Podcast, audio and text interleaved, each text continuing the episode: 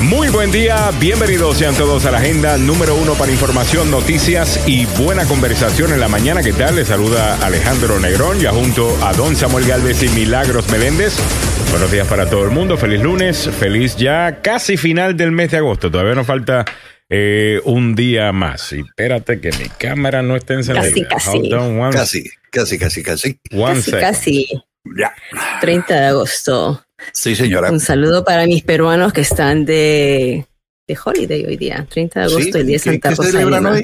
Ah, ya. Santa Rosa de Lima, sí. La oye, ustedes celebran un, montón de santos ahí en el Perú, ¿no? Sí, ah, ya. No, no, no, ahí los, santos, está, pero... los santos que son, ¿ves? Eh, ya. Aquí tenemos claro, nuestra santa, santitos. Son santos y milagros, ¿ves? Órale. Ah, pero bueno. Claro, imagínate. Eh, buenos días para todo el mundo. Vienen por partida doble.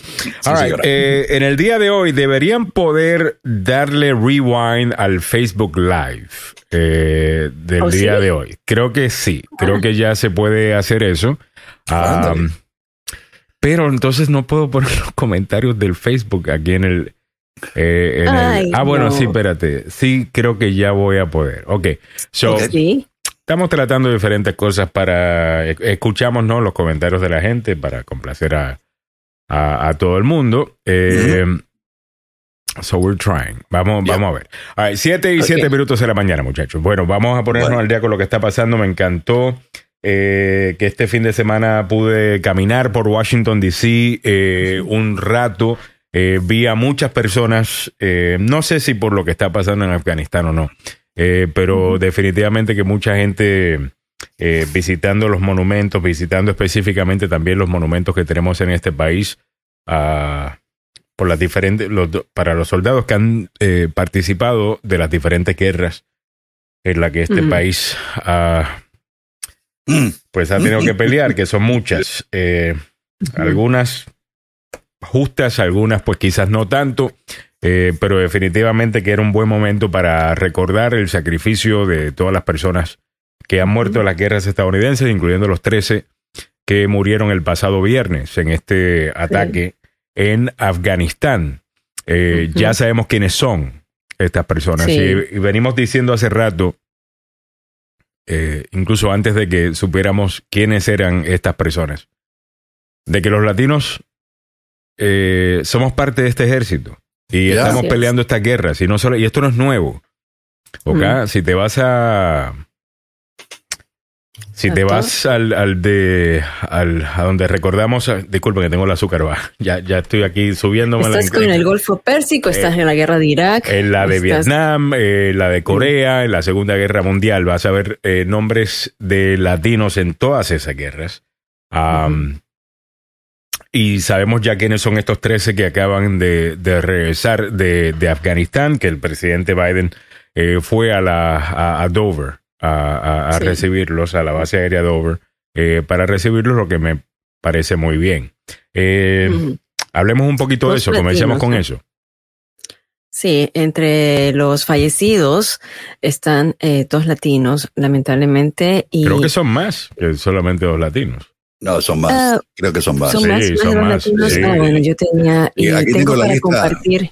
La lista completa la tengo aquí. Adelante, Samuel. Ah, eh, la mayoría de ellos son del cuerpo de la Infantería de Marina, encabezados por David Espinosa, de 20 años, un muchacho de Río Bravo, en Texas. El sargento, o la sargento Nicole Gee, de 23 años, de la Infantería de Marina de Roswell, California. El sargento Darren Taylor Hoover, de 31 años, es el hombre más viejo de este grupo de la Infantería de Marina de, eh, de Utah. El eh, sargento del ejército Ryan Naos, de Carrington, Tennessee, de 23 años. El cabo de la Infantería de Marina Hunter López, de 22 años, de Indio, California. La, el cabo Lancer eh, Riley McCullough, de 20 años, de Jackson, Wyoming. Y el cabo de la Infantería de Marina Dylan Merola, de Rancho Cucamonga, en California. También está eh, Karen Nakoi, de Narco, California, que es de la Infantería de Marina. Eh, Digan Williams Tyler, de 23 años, eh, de Omaha, Nebraska. Johanny Rosario, ese debe ser nuestro y debe ser de, la República Dominicana, me imagino, descendencia. Eh, un cabo de solo 25 años de Lawrence, Massachusetts. Humberto Sánchez, de Logan eh, de eh, Indiana. ¿Cómo se llama el de, el de Lawrence?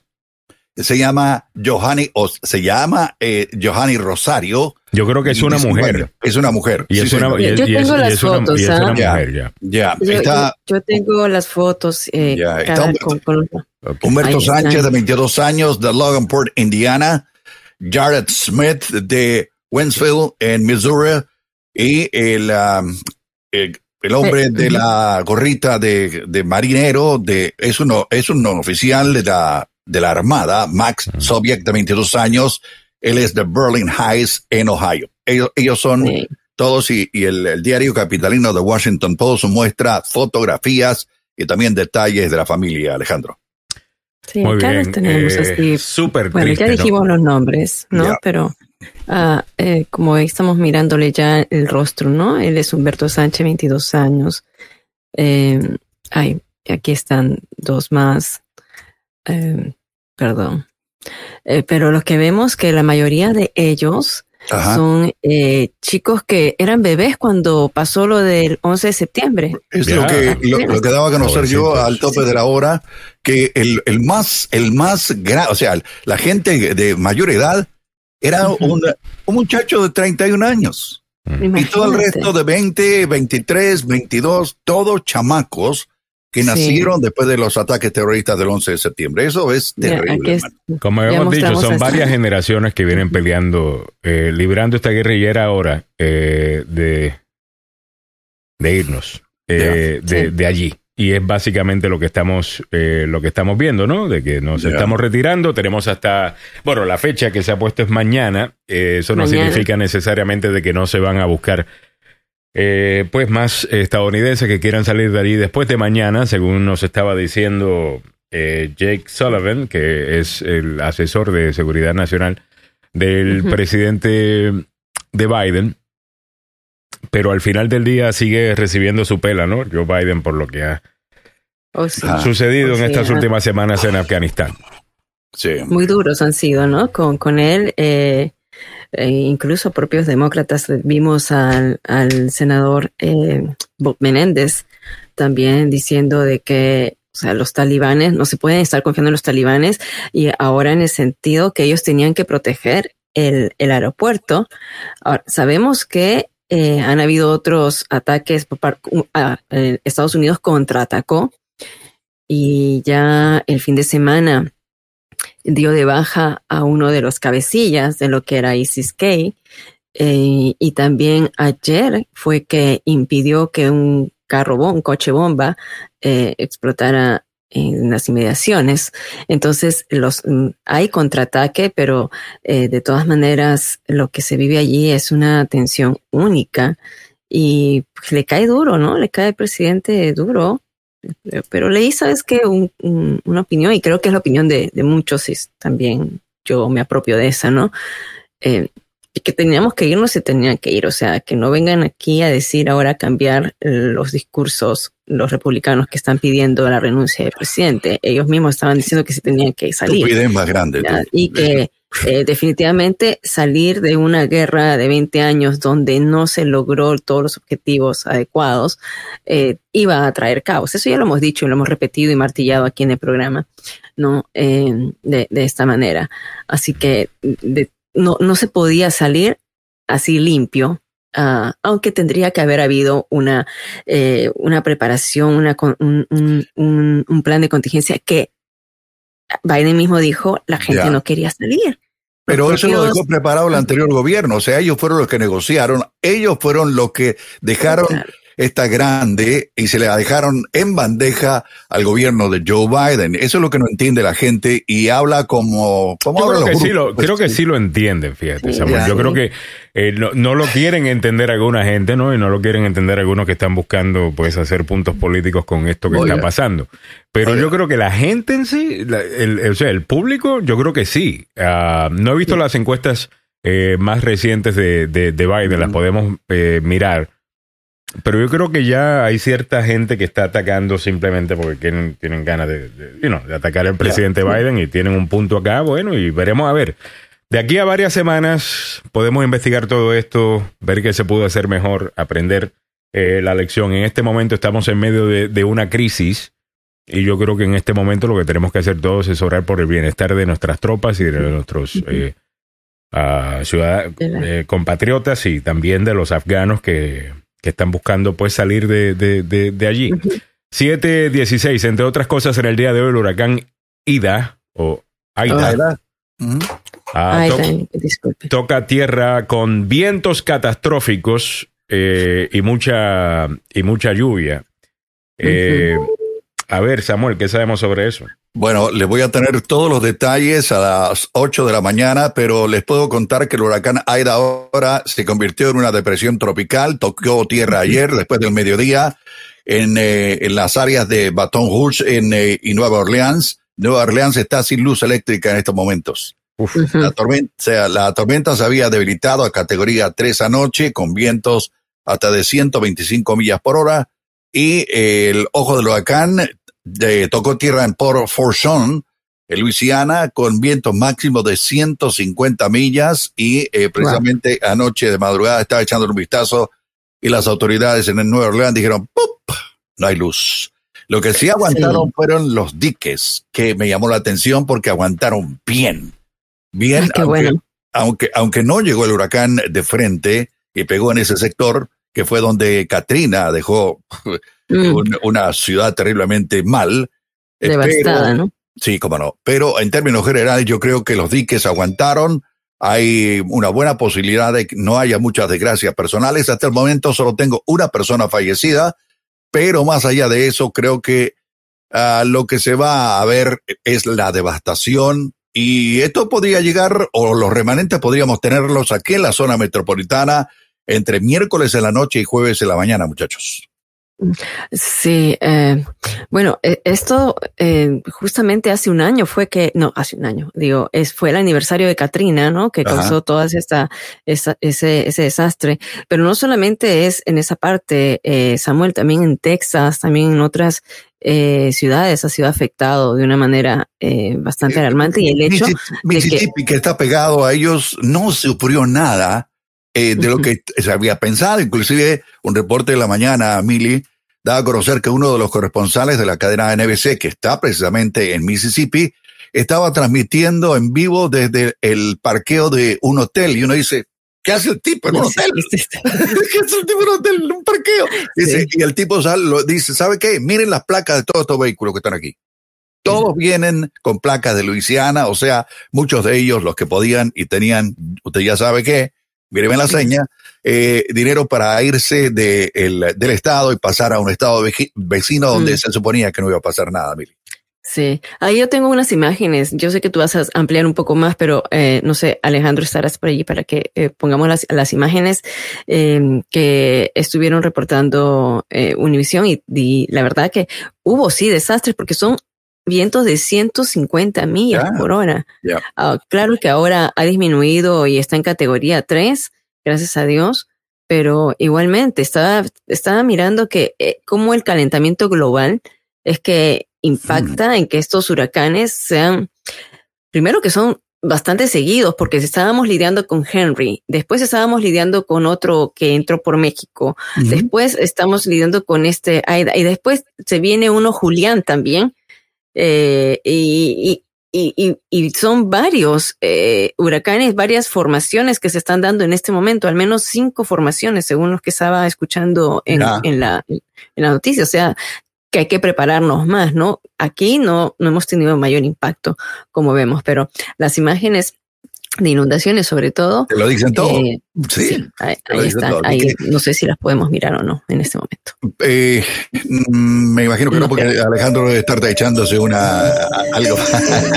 sí, no, sí, lo que tiene el azúcar baja. Pero las que estoy mirando son, eh, habían los reportes también de, de una, de un corresponsal él estaba con todo cubierto de cabeza y decía, ahorita la ola se lo lleva porque los oleajes estaban así como que mm, ya eh, golpeando el borde, ¿no? Y digo, en cualquier momento se levanta esta ola y adiós reportaje y después. Ya. bueno, pero, pero ahí estamos con, con Aida, así que eh, aquí no vamos a sentir, ¿no? Eh, Samuel, o algún otro huracán. el, miércoles en la noche, te lo decía, y ah, jueves en la mañana, en la madrugada podríamos sentir los remanentes, que no es más que eh, lluvia torrencial, que es lo que más ha afectado a la gente de, de Luisiana, Mississippi y esos sectores, donde la lluvia fue incontenible y sigue siendo incontenible. Esta mañana miraba los, los reportes y es evidente que eh, el agüita, que para muchos es podría ser increíblemente buena California, pues la parte sur del país sobra y se va hacia el mar y hacia el río Mississippi. Pero eh, e, ese es otro cuento para hablar, pero, pero en términos generales creo que la lluvia eh, va, nos va a afectar durante el miércoles, repito, el miércoles a la noche, el jueves a la mañana, vamos a, inclusive podría llegar hasta Boston, imagínate. Eh, llegaría hasta Nueva York, Connecticut y, y, y, el resto de los estados en el noreste del país. Así que. Muy bien. Bueno, entre otras, entre otras noticias, eh, lo que se han estado hablando el fin de semana, por supuesto, uh, el, el, huracán, también lo que está ocurriendo en Afganistán, y lo otro, por supuesto, es el tema que todos estamos eh, lidiando, que es el COVID, ¿no? el COVID-19. Hay varias noticias al respecto. Um, lo vamos a dar al tope de las siete y media, cómo van estos eh, números que el sábado, eh, Samuel, el sábado mm. superamos las dos mil muertes. Oye, hace seis semanas, siete semanas, digamos, a principios de julio, estábamos eh, que eh, dando gracias a Dios que eran 30 personas, 40 personas, o sea, una vida ya es, eh, por supuesto, es lamentable perder una vida, pero eran entre 40, 50, no pasaban de 50 los fallecimientos. El sábado se rompió eso, 2.000 fallecimientos en un solo día. Hmm. Eh, de, por, por el COVID-19 y, y aparte de eso, eh, los contagios que están en promedio, 150 mil. Yo vi el mismo de viernes para sábado, ese día que fallecieron dos mil personas, vi un número que dije, esto no lo quiero reportar porque de repente me estoy equivocando. Eh, una fuente que yo tengo que es de, de, de los, de John Hopkins, pero eh, estaban reportando 300 mil casos en un solo día. Entonces dije, no, voy a esperar. Pero eh, hay, una decisión, perdón, Mili, lo cierto, perdón, te, te interrumpí. Eh, las escuelas públicas del condado Montgomery eh, enviaron notas ayer a los padres y apoderados y dicen que harán pruebas de detección del coronavirus al azar en algunos estudiantes a partir de este otoño. Esto fue una carta enviada a los padres y apoderados. Se va a utilizar esta, eh, si podemos decirlo, táctica de mitigación para los estudiantes de grado de pre-kinder a 6 en asociación con el Departamento de Salud del Estado de Maryland y que eh, van a hacer pruebas del COVID sin cobrarle un solo centavo, porque esto también se ha convertido en un negocio redondo. O sea, tú vas a cualquier, a cualquier sitio, a cualquier vecindario y hay un trasto ahí eh, que dice pruebas de COVID en el mismo día, pero te clavan. Sí, sí, sí, eh, por lo menos estás pagando entre 90 y en, mira, y a los que están viajando, uh, a veces porque se necesitan así inmediatamente, te cobran, sí, la, PCR, que es la molecular, te cobran hasta 300 dólares. Así porque el resultado te lo dan en tres días, pero si lo quieres antes, pagas 300 dólares. Depende, están haciendo un negociado redondo, pero todavía en, en, las, en los CVS, en las farmacias, eh, Walgreens, Uh, y en otros centros, hasta en el, Giant también, o en otros, en otros lugares, lo hacen gratuitamente, pero en este momento ya las pruebas no es como que tú tienes que, eh, antes entrabas y te podías eh, hacer la prueba así automáticamente. Tienes que estar en una lista y hay hasta lista de espera, así que con anticipación hay que sacarse, hay que sacar la cita y la, que uno va a viajar. Pero y la, decisión de las autoridades del condado Montgomery en Maryland es clara. Eh, los chamaquitos no son asintomáticos, tú. O sea, muchos de ellos no se sabe si son portadores o no del virus y esta fue la razón por la cual van a hacer NTN Club Café. Vení pues, vení, vení, vení. Y le van a hacer la prueba del COVID eh, al azar. Es para evitar males mayores. Así que yo creo que no sé si hay algunos que, que contados con los dedos de la mano, ya sabes quiénes son, que han comenzado a reclamar, pero ¿por qué mi hijo? Bueno, pero ¿sabe qué? Tenemos una pandemia y la pandemia mata y si no escucha las cifras que acaba de dar Milagros, que son espantosas tú. Sí, sí, sí, no. Y, y, como vemos, hay los estados de Florida, Texas, pero Luisiana, ¿sabes que me da tanta tristeza? Se me conmovía el corazón de pensar que la gente en Luisiana está sufriendo con eh, la falta de capacidad de camas por lo del COVID-19 y con esta desgracia del huracán, eh, esto es como que le llueve literalmente sobre mojado, ¿no? A estos estados. Eh, y mientras tanto, vamos a entrar a otras polémicas ahí con DeSantis y, y no quiero tomar mucho más tiempo con, con el COVID, y esperando, y esperando que Alejandro esté bien, la verdad, se le bajó el azúcar, así que... Eh, eh, pero hay, hay, otras notas antes de que entremos al, al segmento del COVID-19. Así que eh, no sé si, si la podemos comentar en este momento, no podemos compartir todavía mucho. Lo que sí les puedo decir del COVID también es que este fin de semana estuvieron en las noticias eh, circulando el hecho de que de repente se adelantaría la tercera dosis de la vacuna. El presidente Joe Biden se reunió con eh, directivos, eh, primer ministro de Israel, y entonces vemos que ya ahora por fin están como que haciendo caso de lo que está sucediendo en Israel. Israel nos lleva por delantera hace mucho, mucho tiempo. El, eh, Israel obtuvo la inmunidad colectiva con el 80% de vacunados y luego aún así eh, implementó la tercera dosis de la vacuna a los cinco meses después de que la gente se había vacunado con su segunda dosis. Entonces aquí en los Estados Unidos han dicho que esto va a ser eh, la tercera dosis va a ser después de que te hayas inoculado tú eh, por completo uh, después de ocho meses. Pero después de al, al, haber estas conversaciones con el primer ministro eh, eh, Naftali Bennett en la Casa Blanca, Biden dijo que posiblemente estarían viendo si adelantaban esa fecha. En lugar de ocho meses, de repente cinco.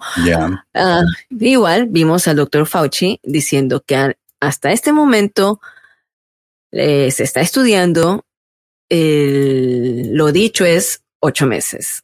Eh, estuvo en todos los noticieros eh, realmente asegurando eso, ¿no? Que hasta que no cambie la data, tienen que supervisar la data. Después de ello, ya van a ver si es que se adelantan. Los israelíes son más, más agresivos en ese sentido, creo, Mili, eh, porque han hecho mucho trabajo anticipándose y previendo todo lo que eh, la pandemia, desde que fue declarada oficialmente, nos ha traído a todos en todo el planeta. Así que yo creo que eh, se adelantaron y se pusieron las pilas. Aquí no, todavía el proceso es lento. Acordate que para poder aceptar una vacuna tienen que pasar 10 años, a no ser que haya una emergencia como la actual. Pero en términos generales creo que Estados Unidos ha pagado las consecuencias de haberse quedado un poco dormido con una cantidad increíble de fallecimientos que siguen afectando a esta nación, Emily. Sí. Bien. Hola, Ale. A ver, Alejandro. Eh, saludos. Hi, how you doing? Ya, ya, ya te echaste. Vamos a leer comentarios, ¿sabes? Que no hemos leído comentarios. Óyeme, ¿qué, ¿qué, tomas tú para elevar el nivel de, de, de azúcar? Eh, bueno, esto es eh, miel. Ajá. Eh, ah, pero la miel no fue suficiente porque se me olvidó que no comí desayuno. Ah, Alejandro Eso fue. Alejandro. Yo, porque me estoy tomando esta, esta miel porque sentí que el azúcar la tenía baja antes de, como 10 minutos antes de empezar el show. Ah. Y dije, bueno, a lo mejor me puse un poquito más o no, no consumí suficientes carbohidratos o lo que sea. yo, pero esta miel no me está subiendo el azúcar. Um, y es que no me había no había desayunado. Eso hice, me metí, me, metí, me inyecté eh, suficiente insulina para cubrir mi desayuno y se me olvidó ponerme mi desayuno o comerme mi desayuno. Así que eh, disculpen que estoy Voy a, estar rarito por, voy a estar rarito por lo menos por una hora y media. Eh, los pensamientos, la cabeza la voy a tener. Pues, por una hora y media voy a estar rarito, así que ya lo saben. Ya, óyeme, eh, Carlos Salvado me acaba de eh, mandar un mensaje. Va a estar en un proceso legal conjurado el día de hoy. Oh, wow. Ah, wow. Ah, Ok, y el abogado Joseph Malouf también acaba de avisarnos de que no va a estar la mañana de hoy eh, en el programa, así que eh, vamos a estar solitos los tres. Vamos a... Muy bien, muy bien. Bueno, vamos a darle entonces. Bueno, qué día para estar rarito yo. Ah, eh, entonces. Ah, Aunque vamos a ver, porque yo estoy por confirmar un invitado este fin de semana. hubo muchas manifestaciones el fin de semana. un día de calor inmenso también el sábado. un, día muy, muy intenso. Eh, vamos a traer más adelante, y esto lo doy tal vez en esta semana, el martes o la próxima, una familia, escuchen, mm. que perdió a su hijo en Prince William, un chiquito de 15 años, mm. cuando la policía le dio un disparo porque el niño aparentemente estaba amenazando a la policía. Cuando tú ves a ese niño, es un niño delgadito, flaquito, chiquito. ¿no? si tiene 15 años no es niño, ¿ah? Ya, bueno. ok, tú, tú, con esa polémica para mí, bueno, anyways, es un adolescente, digamos un adolescente de 15 años. Bueno, entonces 300 familias estuvieron eh, que habían perdido a sus hijos eh, por eh, según lo que acusan ellos, según lo que dicen brutalidad policial. Entonces, 30 familias estuvieron en, allí en, Washington DC. Entonces, eh, vamos a, atenderlos más adelante a ellos uno de estos días del show. Ah, Pero también hubo manifestaciones en favor del voto, del derecho al voto. También hubo manifestaciones en favor de que el Distrito de Columbia se convierta en el Estado 51. Y así han habido varios, así que eh, posiblemente tengamos a Franklin García, Franklin quien es el eh, todavía sigue siendo representante a Shadow, que es el representante en sombras en el Congreso y que aboga porque el Distrito de Colombia se convierta en el Estado 51. Lo, posiblemente lo tengamos a las ocho y media, me, van a, me va a confirmar. Tiene un nuevo trabajo, me dice, y que tiene que eh, ver la parte de inteligencia, a ver si, si es que tiene conexión. consigo un buen hueso entonces, órale pues. No, Samuel.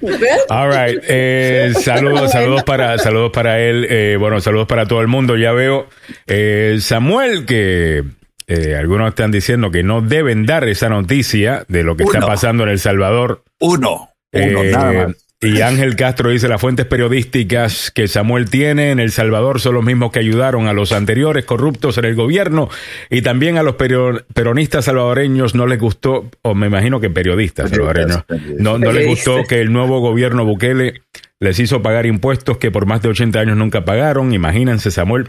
Eh, por favor, all right. Eh, hay una cosa, mire.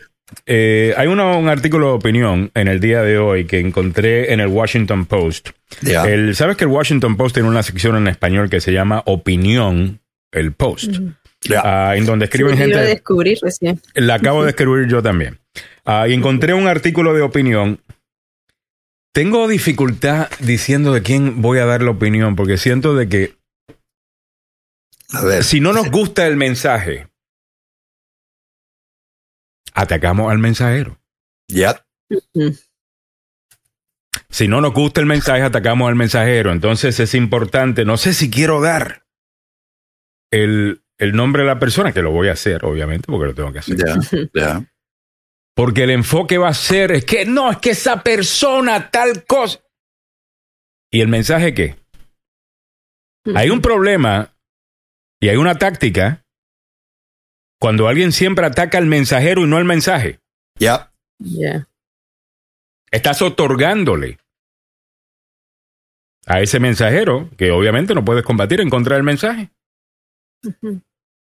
Por eso tienes que atacar al mensajero. Yo no estoy diciendo quién tiene la razón, ni estoy tomando partido aquí ya. sobre quién, quién, lo que sea. Pero sí vamos a escuchar, ¿ok? Sí vamos a escuchar. Hay un artículo de opinión que me pareció muy interesante. Yo dije el pasado viernes, ¿cuál sería el escándalo fuera del escándalo político debido a comentarios políticos hechos por la actual administración en El Salvador sobre negociar con las pandillas? Hmm. Right? Que lo ponen en una posición difícil. Ya. Pero la realidad del caso es que no me suena esto, por ejemplo, me leí el artículo completo. Eh, ¿cómo se llama? Eh, que acusa a la actual eh, eh, del Faro, a la actual administración, de haber negociado con pandillas. Y todos me dicen, bueno, esos son los mismos que estaban defendiendo a los otros, que si esto es lo otro, pero son el mismo medio que sacó a la luz el hecho de que esos otros partidos también hicieron lo mismo. También hicieron lo mismo. Claro. Entonces, hold on a second. Ya. Mirándolo de manera sin pasión, o sea, y sin partidismo, porque yo no tengo perro en este asunto. I don't have a dog in the fight. Eh, como dicen, tengo un medio que no importa al partido político que estuvo en el poder, le sacó los trapitos sucios sobre una negociación con pandillas. Pero no se puede hablar de eso porque somehow, de alguna manera, eso es atacar al presidente actual de, El Salvador. No, perdóneme. No podemos tener vacas sagradas, aquí no existen. Y en el día de hoy yo quisiera hablar de esto porque yo creo que aquí hay una oportunidad. Aquí hay una oportunidad. Este artículo de opinión The Washington Post dice, Bukele podría oficializar sus negociaciones con las pandillas. Y está desperdiciando el escenario ideal. Mm. Es controversial, obviamente, lo que se está diciendo acá. Pero vamos a analizar las cosas bien, señoras y señores. Aparentemente, si es cierto de que estuvo negociando con las pandillas, ahora tendríamos que el FMLN negoció con las pandillas, que Arena negoció con las pandillas, sí, señor. y que el nuevo partido, Nuevas Ideas, estaba negociando con las pandillas. A lo mejor hay que reconocer, como yo dije el viernes pasado, que no entiendo cuál sería la cosa. Si, si son ellos dentro de esa sociedad un centro de poder, yo entiendo por qué alguien quisiera eh, eh, negociar con ellos. Es feo eso que estoy diciendo. Yo entiendo que es feo. Pero yo estoy diciendo las cosas como son. Una no, en realidad, ¿no? No como deberían ser. Eh, ¿Me entiendes? Como deberían ser. Totalmente de acuerdo. Son unos criminales, son unos asesinos, son unos HP. Ya. Son enemigos de la patria, en mi opinión. yo entiendo como todo eso puede ser correcto, pero al final del día, si el punto aquí era, espérate, cuando se negocia con ellos, y esto no estoy tomando partida sobre si está bien negociar con las pandillas o no, eso, no es lo que estoy diciendo. No. Estoy queriendo analizar políticamente por qué lo hacen. Estoy queriendo analizar por qué todos los partidos aparentemente lo han hecho. Y hay una data que nos hace entender por qué razón. Aparentemente los asesinatos bajan, fíjate. Ah, ocurre a veces y es, es increíble, pero la, la, ¿qué te digo? La parte de negociación política lleva también un poco de pacificación al país, hay que decirlo. Es, Que, es, que es por ello, o sea, uno, ¿para qué negocia? Precisamente por, por eso. Y sabemos que el índice de la violencia eh, cometida por las pandillas ha disminuido en comparación de 2014, 2015, cuando el Honduras y El Salvador eran los países per cápita con el mayor índice de homicidios.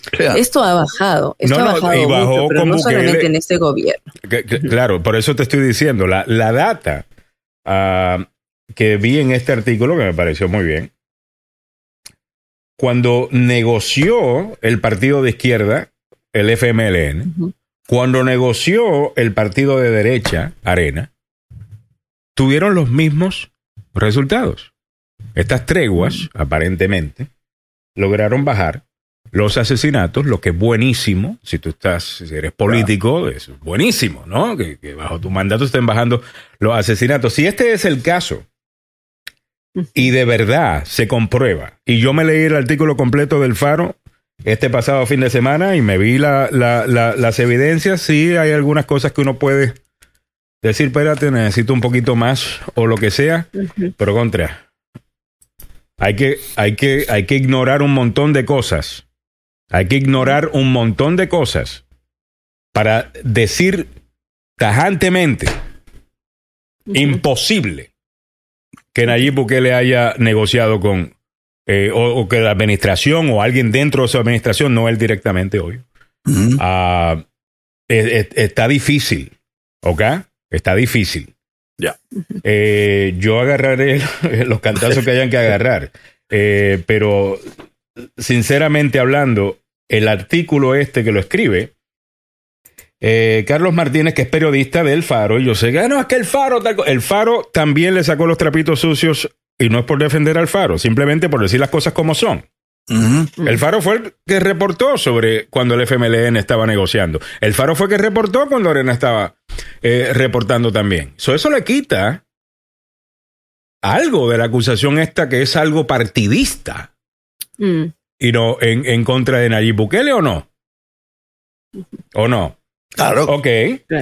El, eh, Carlos Martínez, periodista del Faro, además autor del libro Juntos, Todos Juntos, sobre el viaje de la primera caravana migrante, escribe para el Washington Post, básicamente, que lo que debería hacer acá eh, Nayib Bukele es utilizar esta oportunad para básicamente normalizar esto. La negociación, claro. Con, con las maras. Usted puede estar de acuerdo, usted puede estar en desacuerdo, no hay ningún problema. Hablemos, conversemos, discutamos, vamos a debatir. Lo que está diciendo él es lo siguiente. Mire, aparentemente, políticamente hablando, negocian con las pandillas porque bajan los homicidios. Niegan todos que negocian con las pandillas porque aparentemente el público odia el hecho que un político esté negociando con pandillas. Eso es un catch-22. Oh, yeah. ¿Ves? Por un lado tienes algo positivo, por el otro lado te, te políticamente te están clavando. Poco popular. La gente no quiere eso, obviamente. La gente no quiere que esté negociando con pandillas. Pero al mismo tiempo, aparentemente el negociar con pandillas a estos gobiernos le ha dado algo positivo. Eso podríamos discutirlo y debatirlo también. Todo el día. Porque también podríamos decir, bueno, sí, eh, inmediatamente pues baja, pero realmente es algo, eh, este, ¿cómo se dice? Superficial, eh, no es un cambio profundo, no resuelve el problema. todo bien, chévere, tengamos esas discusiones. Yo no estoy, como dije, no estoy tomando partido. Simplemente que esto de que simplemente algunas cosas no se van a hablar y algunas cosas no se van a decir porque alguna gente no puede ser criticada, cuestionada. Perdónenme. ni lo hicimos con el presidente de los Estados Unidos, mucho no lo vamos a hacer con ningún presidente, ni con el presidente de Rusia, ni con el presidente de Estados Unidos, ni el presidente de El Salvador, ni el presidente del país que sea, porque no, e, eso no es lo que se supone estemos nosotros haciendo. ¿Ok? Claro. O sea, no vamos a caer en el problema que ha caído eh, este país, de que dependiendo de por quién votaste, eh, la verdad es de cierta manera. No. Disculpen, por lo menos no en mi show. Ah, no en este show. Ah, eh, pero bueno, eh, lo quiero discutir un poquito más tarde, pero sé que estamos tarde para, para COVID. COVID Vámonos entonces con lo que está pasando a ver con COVID. Adelante, Milagros Meléndez. Te doy la presentación, disculpa, Te dije que estaba ah, bien,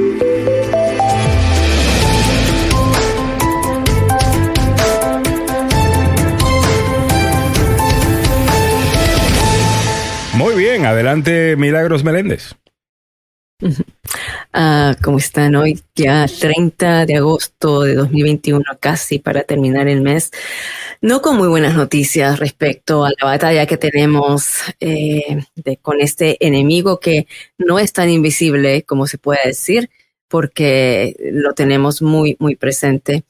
Eh, si Alejandro me puedes ayudar a compartir el recuadro que elaboramos respecto a que el fin de semana, solamente en un día, como dijimos, dos mil personas perdieron la vida a causa del COVID-19 este número no se había visto desde los momentos más elevados de la pandemia entre enero y febrero de este año.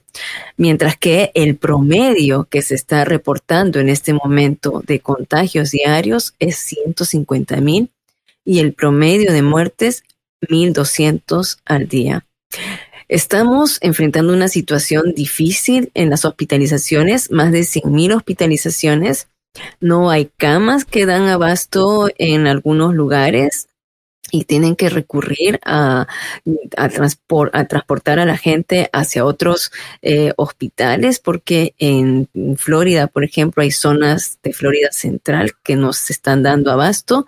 Tampoco eh, se dan abasto en Luisiana, donde lamentablemente ha habido el huracán eh, que ha arrasado ahí con, Luisiana, huracán Aida.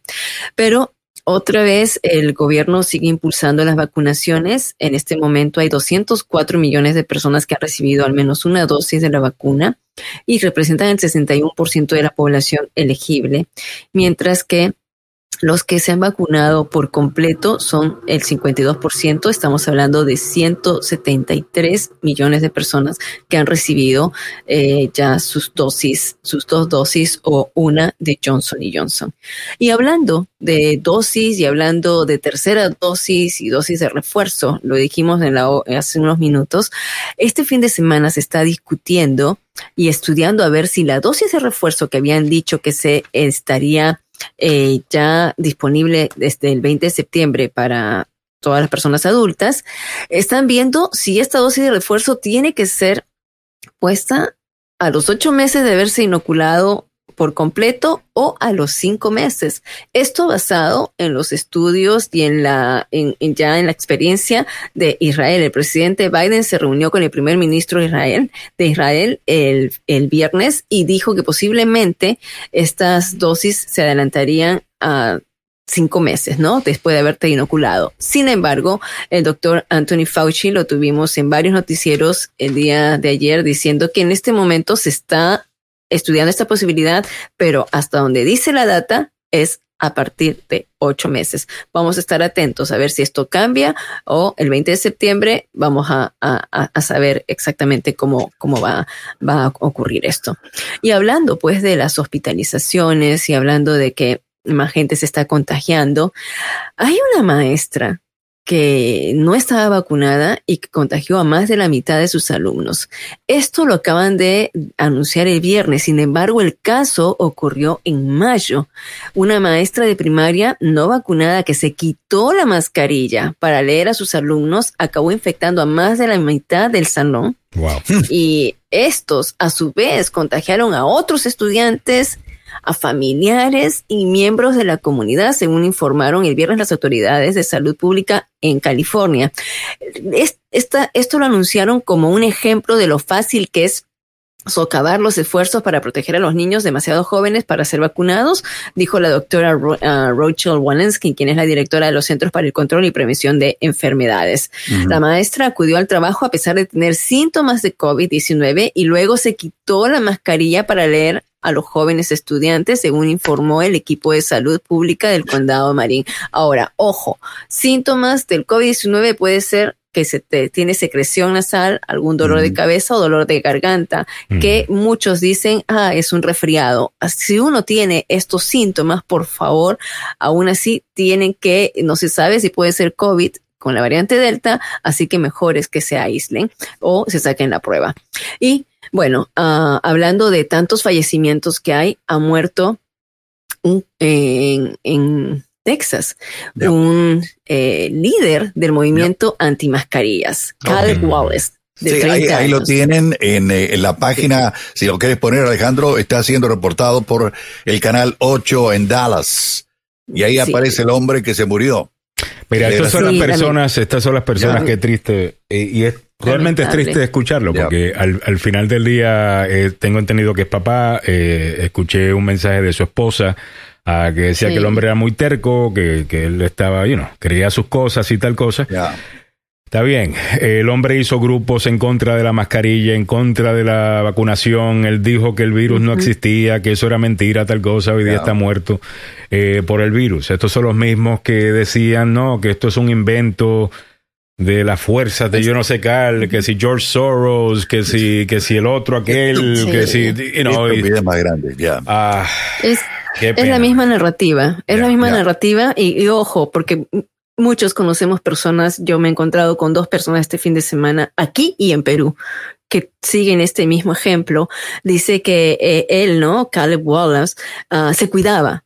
Él decía que tomaba altas dosis de vitamina C, aspirina de zinc y hasta se, se tenía un inhalador y optaba por ingerir la ivermectina. Esto, uh, ese es un medicamento para caballos que el FDA en este momento está instando a no usarlo, pero mucha gente, y no me van a dejar mentir, de que en nuestros países la ivermectina se está vendiendo y lo toman en menos dosis y para, dicen que para prever el COVID-19. Lamentablemente esto ocurrió con esta persona de, de 33, de 30 años, toda una vida por delante que lamentablemente eh, pues eh, falleció por ello, ¿no? Ah, y lo que están diciendo los enfermeros, los hospitales, están diciendo que la gente ya llega el 99.6% es verdad de los que están eh, hospitalizados son personas que no tienen la vacuna. Y miren que ante el mayor número de muertos hay condados que están ya ordenando morgues portátiles en Oregón, por ejemplo, debido al veloz incremento de fallecidos por el COVID-19 en algunos de sus condados, ha organizado la entrega de un camión frigorífico para almacenar los cadáveres. Y eh, también esto está ocurriendo en Florida Central, donde han pedido 14 camiones frigoríficos y así vemos en otros condados que se están pidiendo todo ello. estamos en verano todavía técnicamente, todavía falta otoño y, e invierno, que es cuando sabemos se pone peor la cosa. Triste. Sí, así es. Bueno, con esto terminamos y cerramos este segmento traído a usted por el doctor Fabián Sandoval de la Clínica y Centro de Investigación Emerson o el doctor Fabián Sandoval, quien dirige su programa Tu Salud, Tu, Salud y su familia. También eh, dirige varios eh, estudios clínicos para atacar problemas de dolores lumbares, infección urinaria, incontinencia urinaria, eh, problemas de vista, problemas de diabetes, también enfermedades venéreas y pronto estará lanzando dos estudios más referente al COVID para evitar que las personas que están cercanas a alguien que tiene el COVID sean contagiadas y otros estudios más que tienen que ver con adolescentes de 12 a 15 años para recibir la vacuna del, contra el COVID, así como otra más que es el papiloma humano. Ustedes pueden participar en esos estudios y además pueden ser atendidos por cualquier otra enfermedad llamando al 202-239-0777, 202-239-0777. Y quiero aprovechar también este momento, ya cerrando este segmento, Rafael Meléndez nos está poniendo en el chat y, y se comunicó con nosotros diciéndonos que él pensaba que tenía el COVID, la PCR oh, le salió negativa, así que mm. gracias a Dios, qué bueno. Ah, Rafael es enfermero en Puerto Rico. Saludos, Rafael. Óigame, entonces regresando, déjame irme al chat. Eh, se puso bueno esto. Sí, eh, está caliente. Eh, por lo que estaba diciendo, como dije, sobre si debe negociar o no el gobierno de Bukele con pandillas o no, ustedes decidan. yo realmente no tengo eh, opinión sobre eso, ni mi opinión realmente importa eh, eh, sobre eso. Lo que sí yo quiero enfocarme es, como, como vengo diciendo lo mismo con Trump,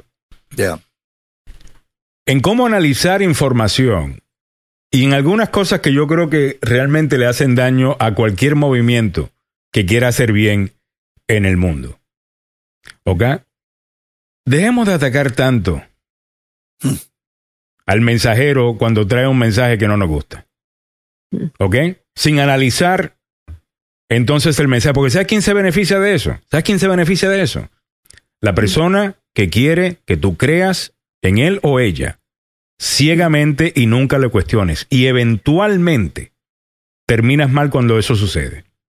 Además de que hay otra cosa. ¿Sabes por qué Trump perdió en 2020?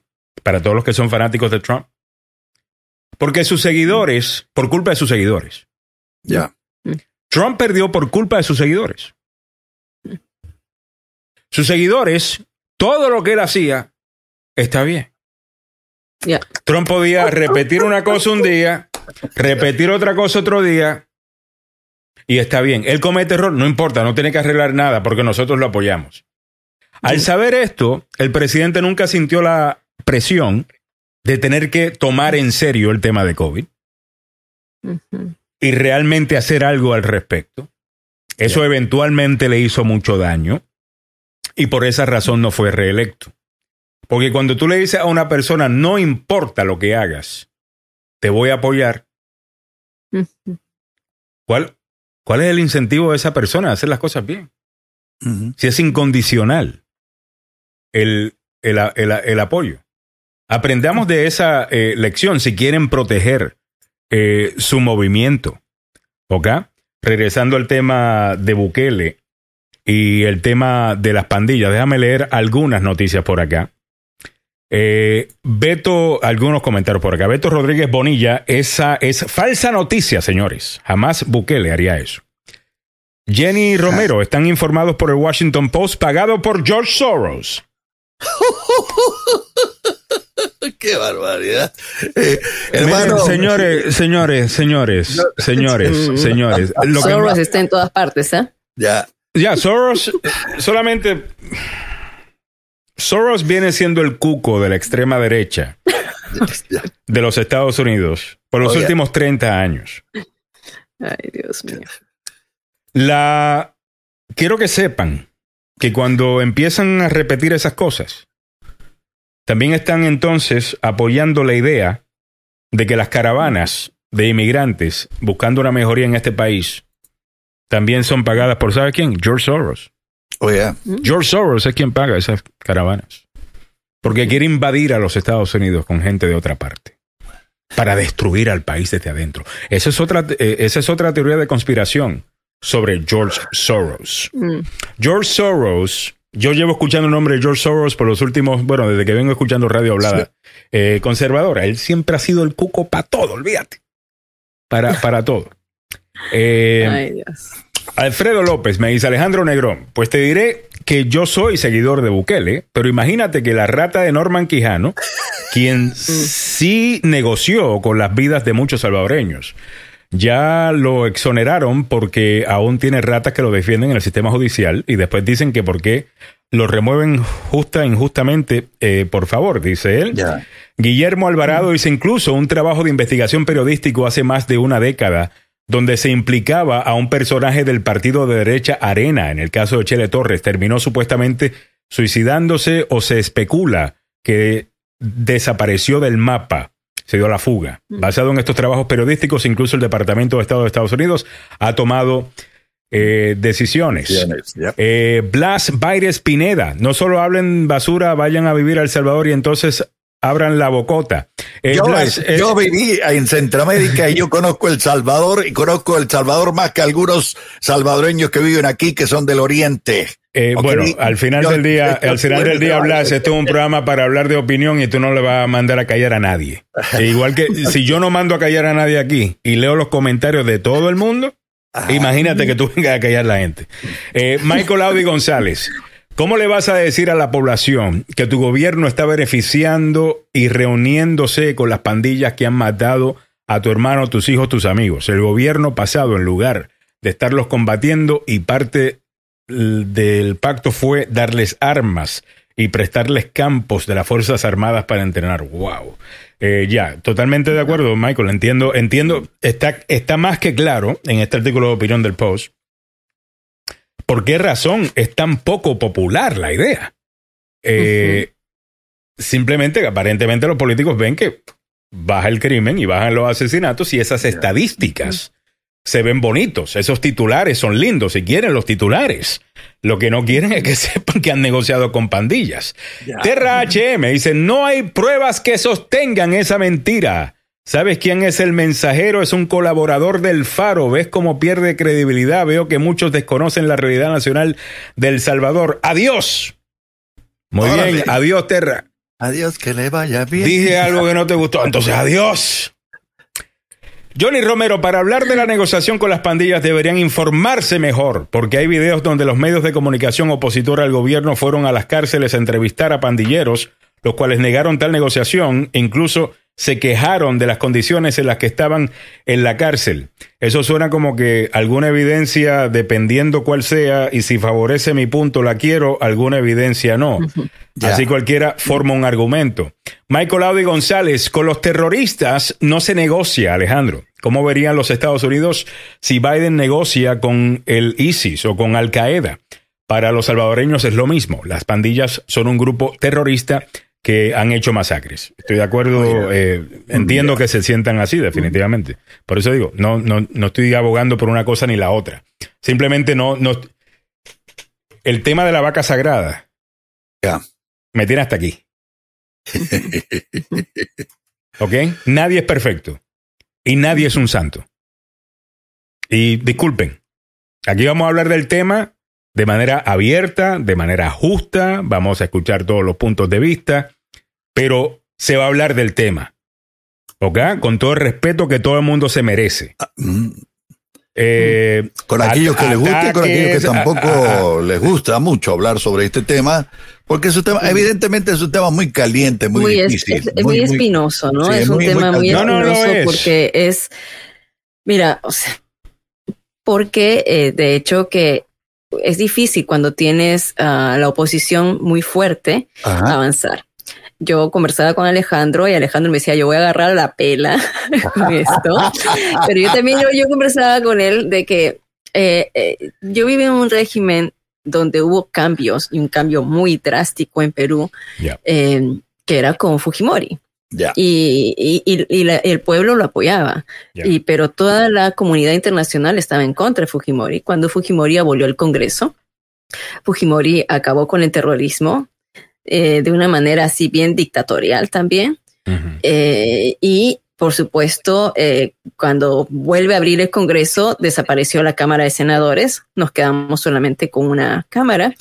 la historia lo dice, 12 años después, y hasta ahora Fujimori está en la cárcel. Cuando en mi época y yo salí del país, eh, Fujimori para mí era un buen presidente. Déjeme leer algunos comentarios. Adelante, Samuel, quiero seguir leyendo los comentarios más. Para la gente que desconoce, yo llegué a Centroamérica cuando eh, Honduras, El Salvador y Guatemala eran manejados por eh, regímenes militares.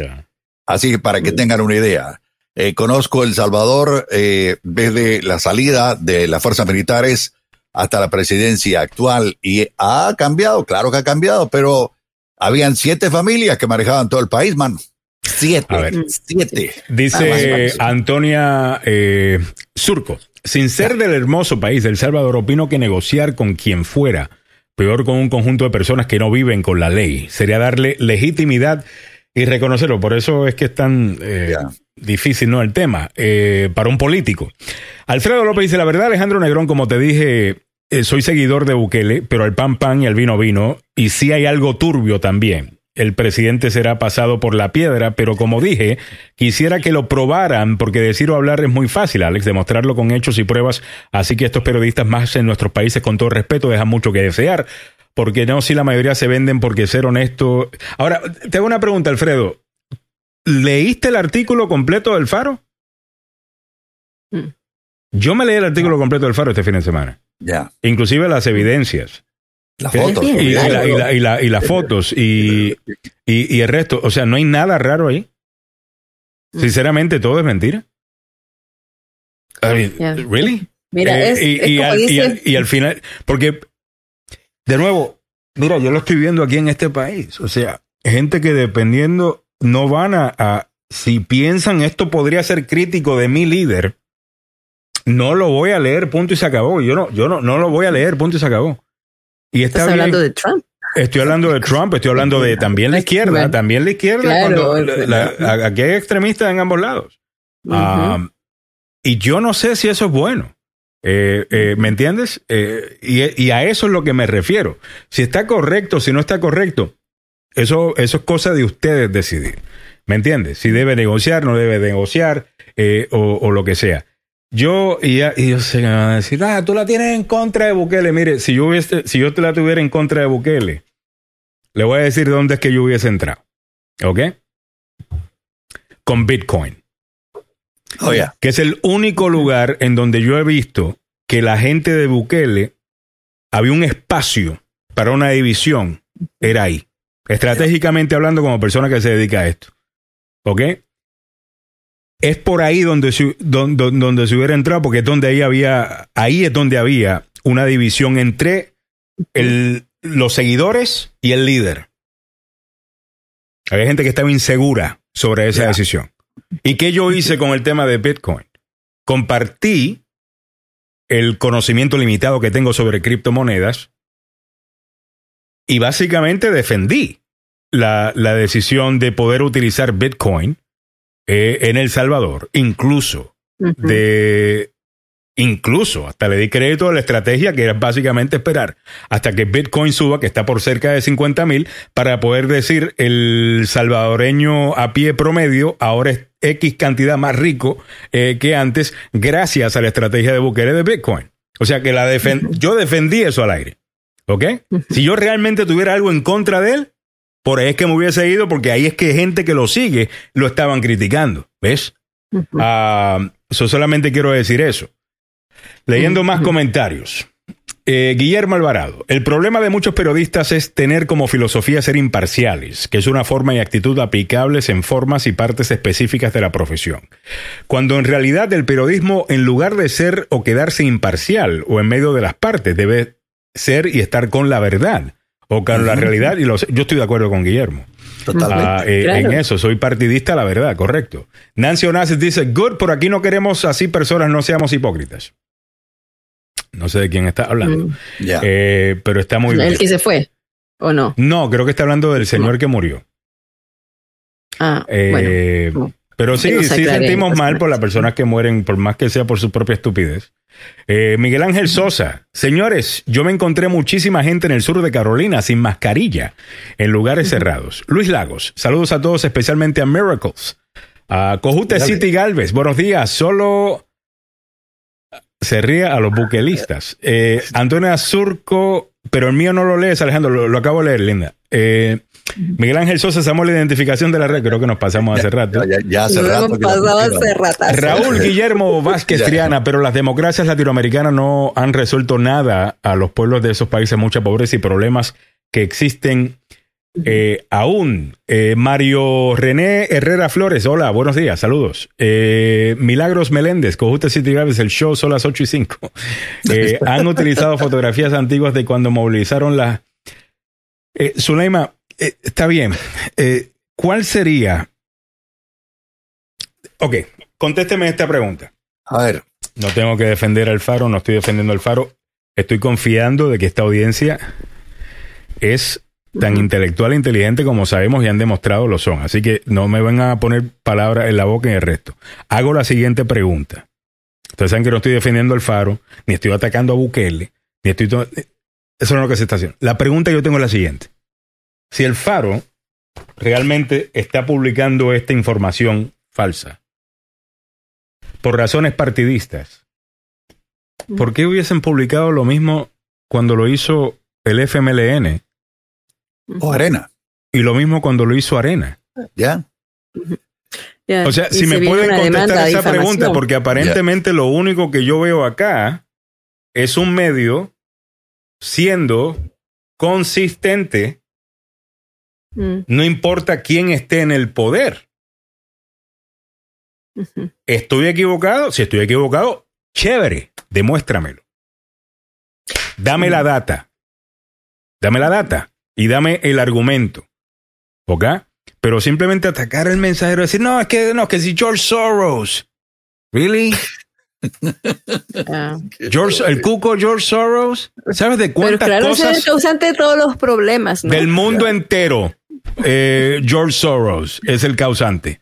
Y te digo. Pero es que mismo Bukele lo ha dicho. O sea, el mismo Bukele en su defensa, en un tweet, también yo creo que debe ser eso, ¿no? Si hay un, medio de comunicación y los medios de comunicación tienen una sección de abogados, ¿por qué eh, pueden enfrentar demandas? Entonces, si definitivamente lo que está dicho ahí, entonces se tiene que atender a las consecuencias de alguna demanda que le puede poner eh, el gobierno igualmente. Eh, o sea, mira, cuando el río suena es porque piedras trae. Yo tampoco, yo me leí todo, todo, todo el artículo. No conozco realmente eh, a fondo quiénes son los del Faro. Eh, tengo amigos que estoy preguntando, averiguando, gente que vive allá en, en, en El Salvador. Y yo sí creo, o sea, definitivamente, y entiendo que los que vivimos aquí en el exterior no vemos la realidad allá y otra vez la percepción es totalmente distinta, ¿no? Eh, es, eh, eso sí, eh, eso, eso, somos conscientes de que eso ocurre, pero de todo, de ambos lados, o sea, algo, si algo están hablando bueno, hagamos nuestra propia investigación y miremos y veamos y, y, y, y, y saquemos una conclusión al respecto. Uh, yo sé y tengo muchos amigos que están muy contentos con el gobierno de Bukele. Otra vez, Lo digo. No, no, es que, una cosa no tiene que ver con la otra, exactamente. Es que una cosa no tiene que ver con la otra, incluso. El, la, you know, aquí me dicen acá, no, porque tú tienes que decir que Bukele es Trump. Y yo no, estoy, yo no voy a decir eh, que Bukele es Trump a menos que yo sienta que Bukele es Trump. Right? Ah, ese no es el punto. Y, el punto no es necesariamente buscar eh, atacar a lo que está pasando allá. El punto es decir las cosas como uno las ve. Eh, ¿Me entiendes? Si no tomar, eh, ponerse el dedo en la boca a ver dónde está soplando el viento y tomar un cálculo político para asegurarse de que todo el mundo esté contento con lo que uno dice. Disculpen. eso es lo que uno tiene que hacer en esta posición en la que, bueno, así voy a hacer yo. no, está bien, no, no hablo por otras personas. Pero al final del día, de nuevo, atacando al mensajero. Sigan informándose del faro, el fake. De nuevo. Oye, pero entonces. Si, el faro es fake, ¿ok? Porque estás atacando al mensajero, no estás atacando al mensaje. Ya. Estás atacando al mensajero, no estás atacando al mensaje. ¿Por qué? Te hago esa pregunta. La otra cosa es, si atacó y, y divulgó cuando el FMLN negoció con las maras, cuando Arena, negoció con las maras. Sí, señor. Y ahora que supuestamente el gobierno de Bukele negoció con las maras. ¿Cómo es eso partidista? ¿Cómo es eso partidista? Ya.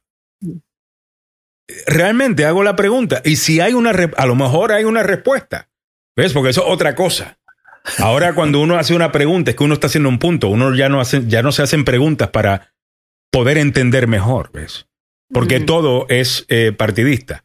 Me dice, eh, George Soros es un HP. Ok, Cuchito, con el cariño que te tengo, y porque sé, que, porque sé que eres oyente del show y siempre estás pendiente al programa y siempre opinas y se te agradece, eh, obvio.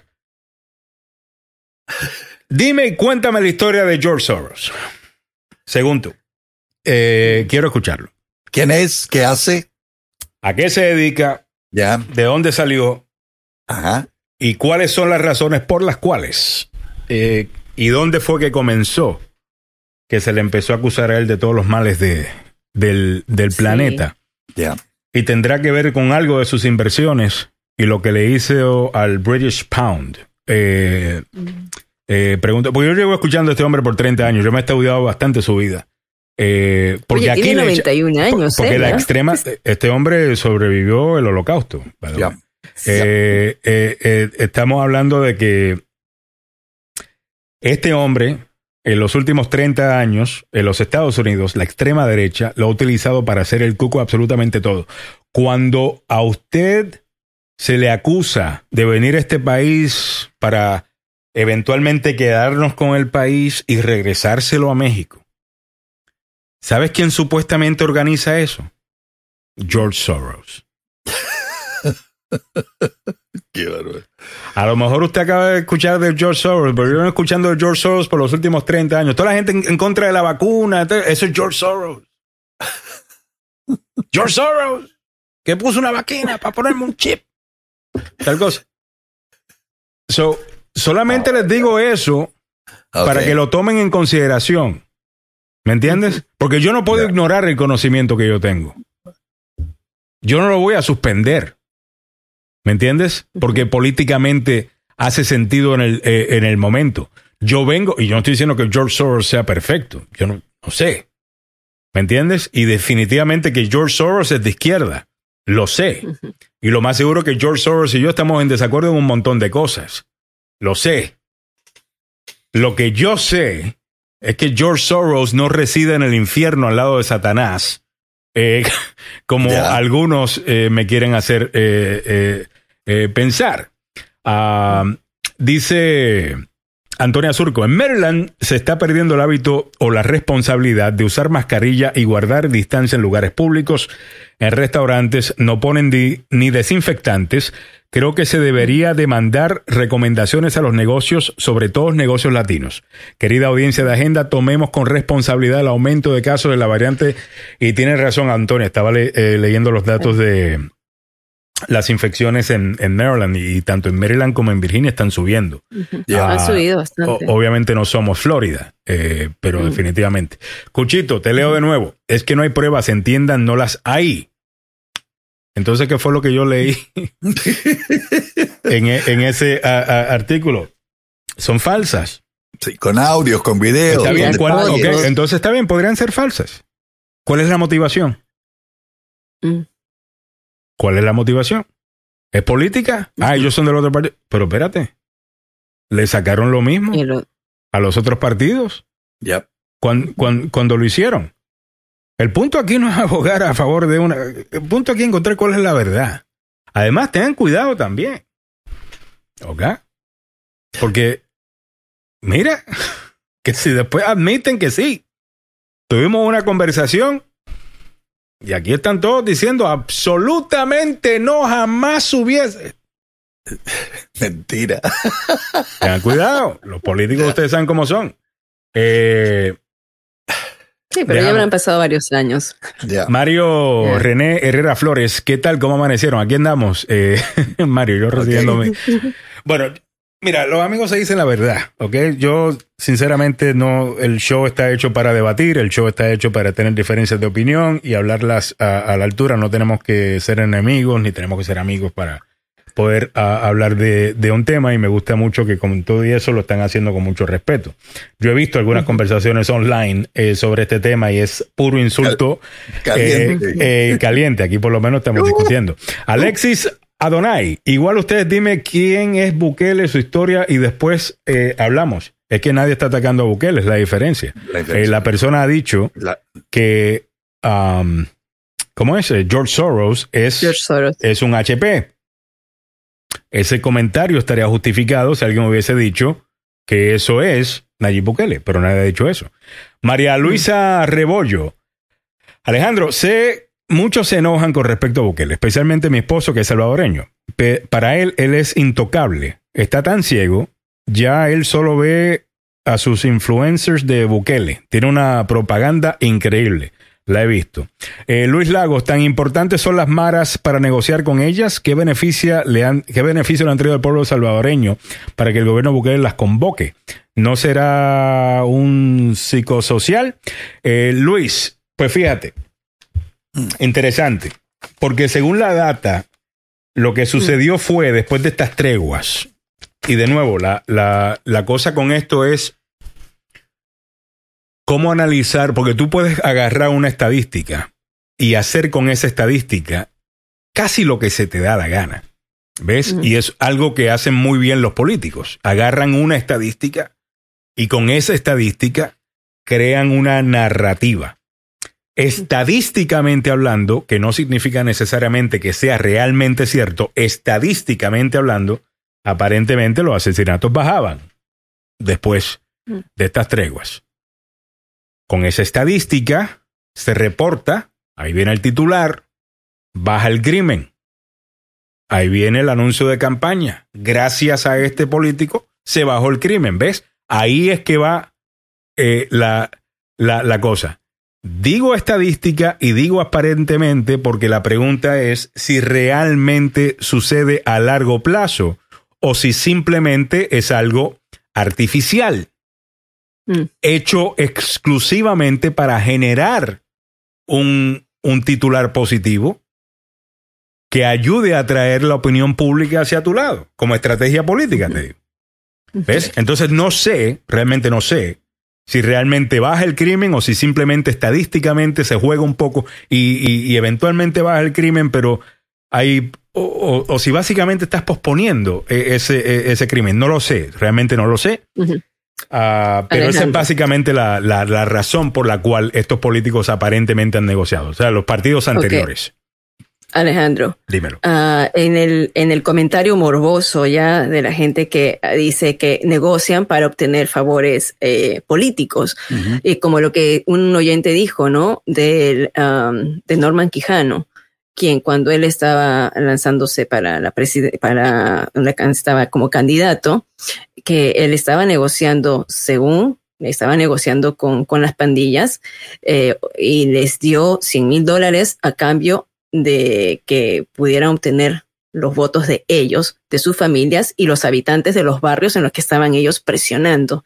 Esto de aquí es una, sabemos que este señor Norman Quijano eh, huyó a Honduras ¿no? Después de que fue acusado de hacer tratos con las pandillas callejeras. En algún momento, no sé, el Faro yo no, yo no he visto cuando, le, cuando leí la nota, no leí el hecho de que hubiera obtenido favores políticos el presidente. simplemente está como un statement y son negociaciones.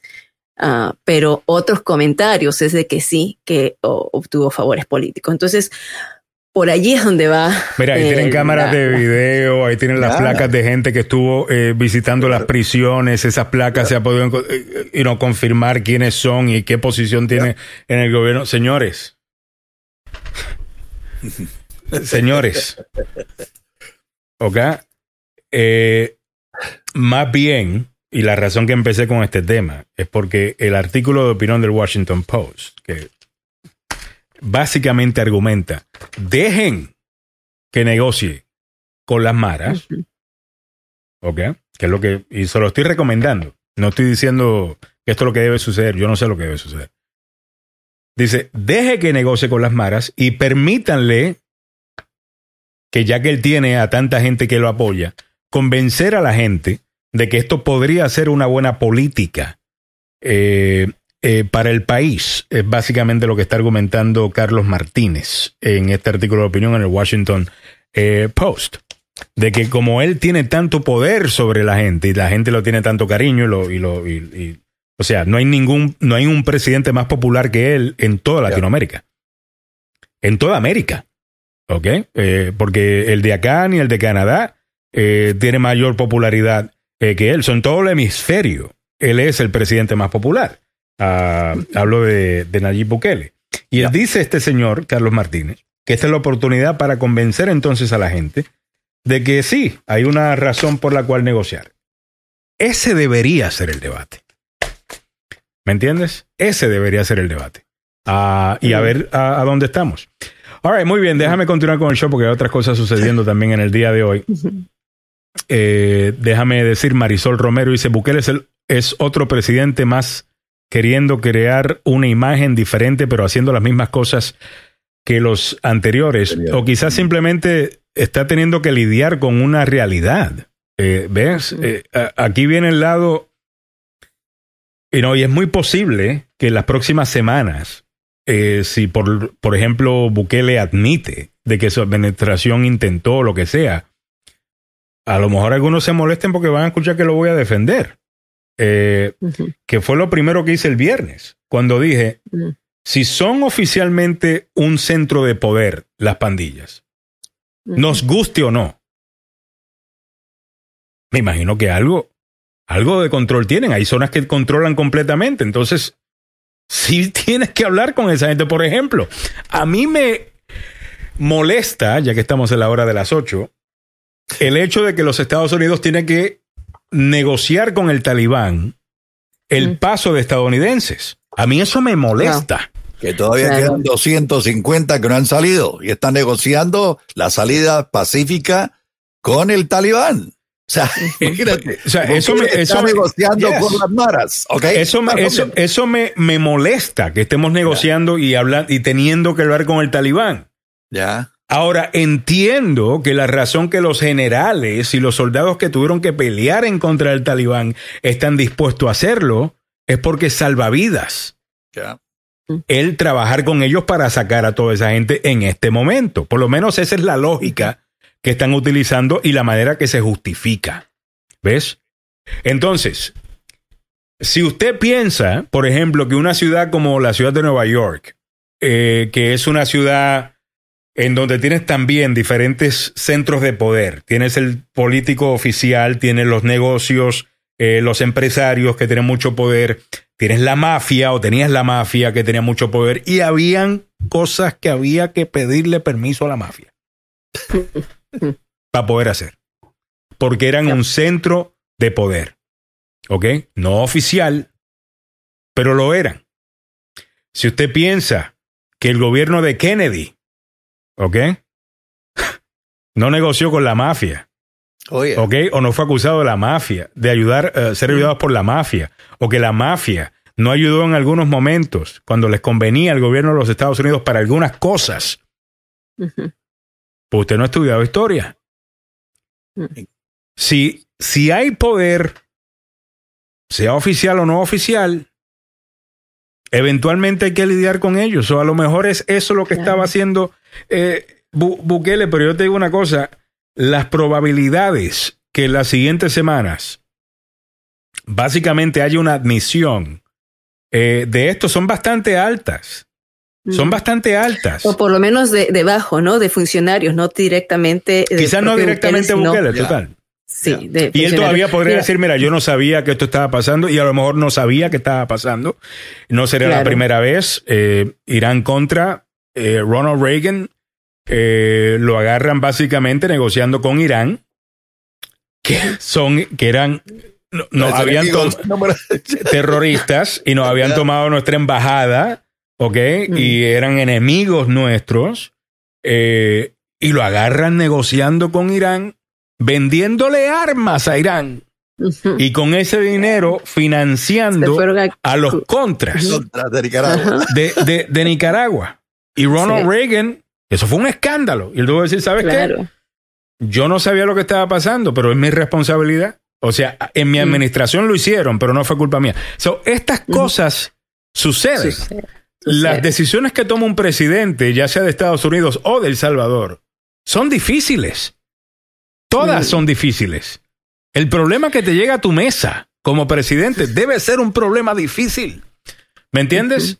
So, cuidado que, decir que no se puede contestar, Alejandro. Es un problema difícil que no se puede contestar inmediatamente con un tweet. Eh, o sea, aquí eh, Ahí, está. Ahí creo que es. Juan Pablo lo dice, ah. Trump negoció con los talibanes. That's right. También, claro. Mira, Alejandro, yo tengo el comentario de una persona que ha trabajado para, para, para el gobierno de Salvador, para la embajada.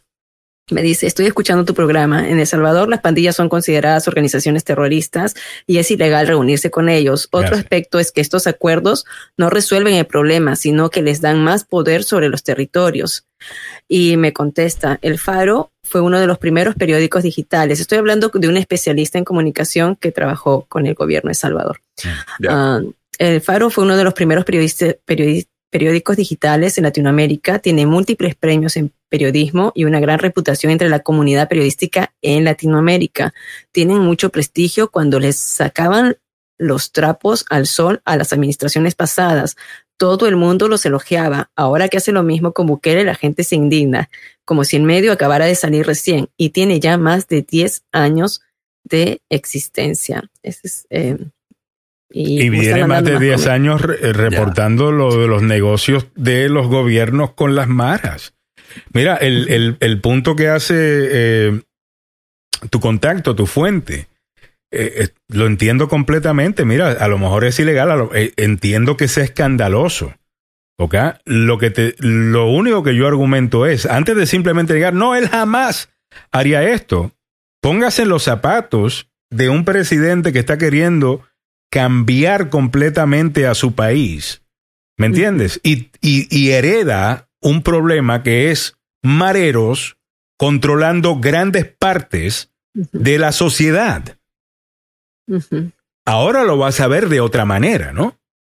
Claro, que si lo ves desde el punto de vista de una persona contra que ha perdido un ser querido a un marero o, o, a una mara, contra yo lo entiendo. O sea, eh, entiendo que se van a, indignar, pero un presidente tiene que lidiar con lo que tiene que lidiar. Eh, ¿me, entiendes? Y, a lo mejor tuvo que su administración negociar, qué sé yo. Veremos a ver. Pero lo que yo no voy a hacer es simplemente decir automáticamente, cada vez que hay algo eh, crítico, decir no. No, ese tema no se toca. Ese tema no se toca porque hay intocables. No hay intocables. No pueden haber intocables. Lo digo con respeto y lo digo con cariño. Y les agradezco por darme la oportunidad de, expresarme. y todavía estamos teniendo una, una estamos teniendo una discusión a nivel y me gusta. Guillo Bando Q me dice, Alejandro Negrón, no sé por qué la gente se queja por Bukele negociando con los pandilleros, cuando en Guatemala los pandilleros llegaron a una comisaría a hacer una donación de máscaras para la población. Solo imagínate los delincuentes en la estación de policía haciendo donaciones solo en mi país. Saludos y bendiciones. Saludos, mi hermano. Aquí el problema es de que dicen que se escondió evidencia y que se hizo por lo bajo. O sea, si se lo que pasa es que, hay una, es que hay una realidad política. Eh, mira, el artículo de nuevo, pueden atacar al mensajero, entiendo. Carlos Martínez es periodista del Faro. Ah, entonces no lo voy a leer. Léalo, porque básicamente él no está atacando aquí a Bukele. Él está diciendo, mírate, aquí hay una oportunidad para hacerle entender al país sobre algunas realidades. Sobre algunas realidades que a lo mejor estos gobiernos van a tener que negociar con pandillas. De nuevo, esa no es la, ese no es el punto que yo estoy tomando. Yo no, yo no sé eh, si un gobierno debe darle esa legitimidad a, una pandilla. Sinceramente, siento que estaría en contra. Si estuviera sucediendo aquí, creo que estaría en contra. Ah, entiendo que sucede, entiendo como dije anteriormente que, you know, todos los alcaldes de Nueva York han tenido algunas bendiciones de la mafia. ¿Ok? Igual que... Eh, ajá. Otras cosas es el cese al fuego y la tregua que hubo durante el gobierno, no recuerdo qué gobierno fue, um, eh, no sé, ahí los salvadoreños ayúdenme y mi fuente a ver si me está escuchando, cuando eh, hubo reuniones de la empresa privada, el gobierno, para que hubiera un alto al cese de las pandillas. Entonces, hubo estas conversaciones. No sé, no sé si, podrían ser, esas, esas también eran negociaciones, pero se le hizo de una manera muy pública y hubo un cese, un, cese de fuego, bajó el índice de criminalidad. Voy a, buscarlo en este momento, que recuerdo que hasta un empresario aquí, el de Río Grande, eh, este empresario tiene eh, programas de rehabilitación de pandilleros y los ubicaba en empresas, en negocios, para que pudieran trabajar, salirse de las pandillas y pudieran trabajar. Entonces, habían esos trabajos eh, que, se estaban realizando y nadie decía nada, por supuesto, eso también son negociaciones. claro, eh, te, digo. Esas son negociaciones. Mira, al punto que dice Juan Pablo, y Juan Pablo eh, you know, es, seguidor de, de, Bukele, apoya a Bukele. Ah, dice, son más de 40 mil pandilleros. Es una fuerza letal en cualquier país, totalmente. Uh, Evelyn Flores dice, la gente quiere vivir bien, más para poder vivir bien se tienen que haber sacrificado el diálogo. Si hay que negociar, se va a negociar. No hay que ser hipócritas, del cielo cae solo agua. Eh, mm. Nos dice Manny Varillas, eh, Alejandro, buenos días para ti, para Samuel y para Milagros. Un consejo simplemente deberías de compartir todas aquellas publicaciones en donde el Faro también le tira al FMLN y Arena. acusándole de cosas malas que también ellos han hecho para que así puedas probar que el faro es imparcial eh, con todos. he tratado de argumentar eso al decir de que por lo menos en el tema de negociar con pandillas se refiere. Sabemos que es el faro. Eh, el que publica la información sobre el FMLN. Es el faro mm. quien publica la información sobre Arena. Ah, incluso este, eh, este artículo de opinión escrito por Carlos Martínez del Faro, eh, que deberíamos invitar al programa, by the way, eh, Milly, dice básicamente que todas las, y, habla en detalle de, de lo que sucedió con la supuesta tregua del eh, en el 2014 fue eso, ¿no? Sí, esa me dice mi fuente que fue con el gobierno de Funes. El problema es que por su carácter ilegal, aunque tengan que hacerlo, no van a hacerlo público. Uh, y Bukele ha atacado rivales políticos por haberse reunido con pandillas. Entonces le afecta su imagen cuando se descubre que si él hubiera hecho lo mismo, ¿no?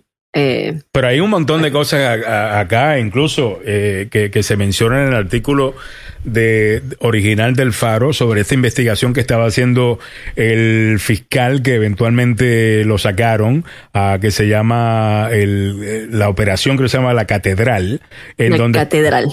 Que están investigando todo lo que está pasando. Aquí hay un montón de cosas, señores. ¿Ok? Que, que hay Lo que, pasa es que hay que leer bastante, Alejandro. Oh, no, es larguísimo. otra vez. Es larguísimo. El, eh, artículo es larguísimo, ya. Otra vez, no, bueno, yo hay, no que, quiero... hay que aclarar, eh, hay que aclarar, sí, dale, de Mili, perdón.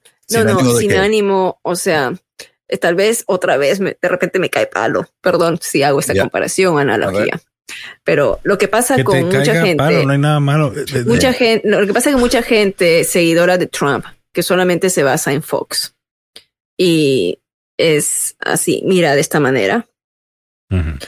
Eh, no ve más allá de lo que le están diciendo y ya están cerrados. Entonces, no eh, quiero que abramos bien los ojos y podamos nosotros no ser esa gente, ¿no?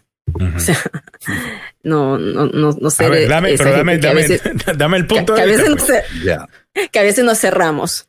¿No? O sea, a veces nos cerramos como eh, la gente se informa por tweets, por YouTube, los seguidores de eh, seguidores de Trump o, es tan difícil a veces seguir la noticia en diarios, uno que ha trabajado en periódicos y tiene que escribir páginas y páginas y páginas y aburre a veces leer, pero es que ahí hacen las investigaciones.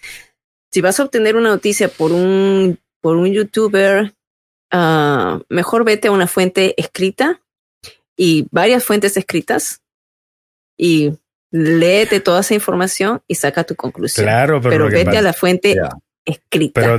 Pero, es que estos líderes lo que hacen es que le dicen a la gente, no, cualquier persona que me critique eso es una fuente falsa. O sea, ¿qué fue lo que hizo Trump acá? ¿Qué fue lo que hizo Trump acá? Fake news. Fake news todo. Y con eso me libro de lo que sea. ¿Ves?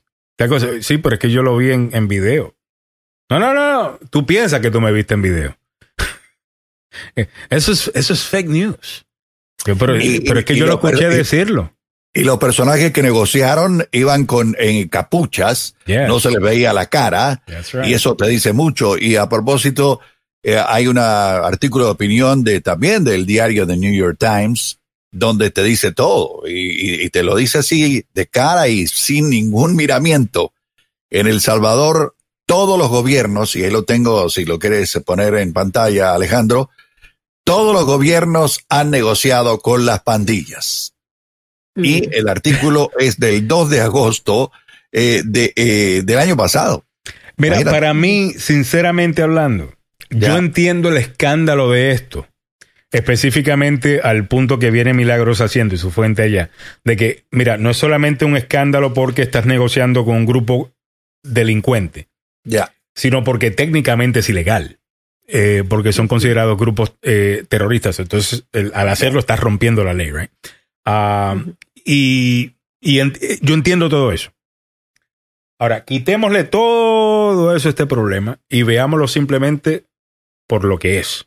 Ya.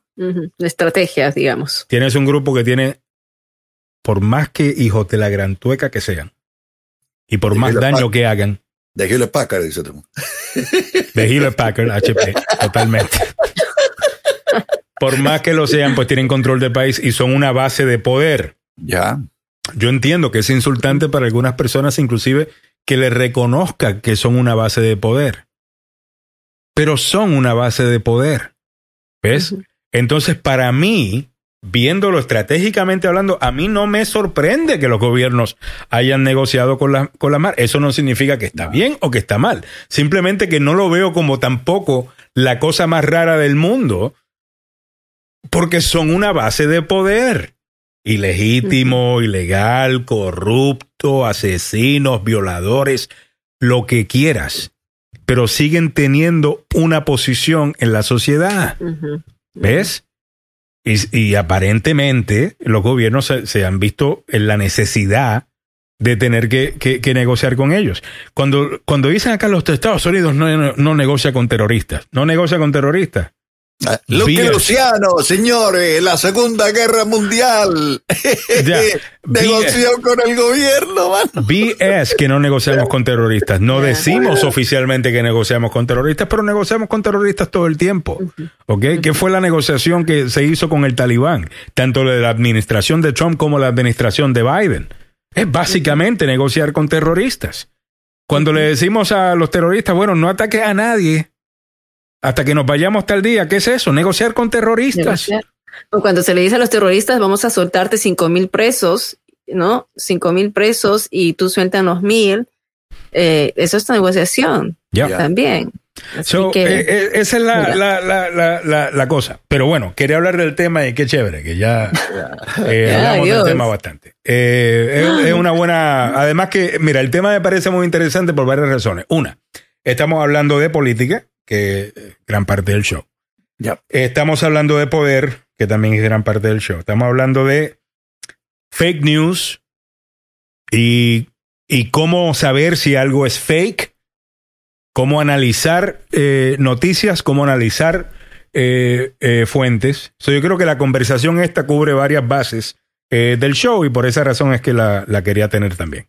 Eh, Bush era amigo de Bin Laden, eh, el papá Bush, no sé si eran amigos o amigos, pero definitivamente de que nosotros le dimos armas al, al Mujahideen para que pelearan contra los soviéticos y eso se convirtió eventualmente en Al Qaeda, que nos metieron eh, y no, el ataque terrorista del 11 de septiembre, sin duda.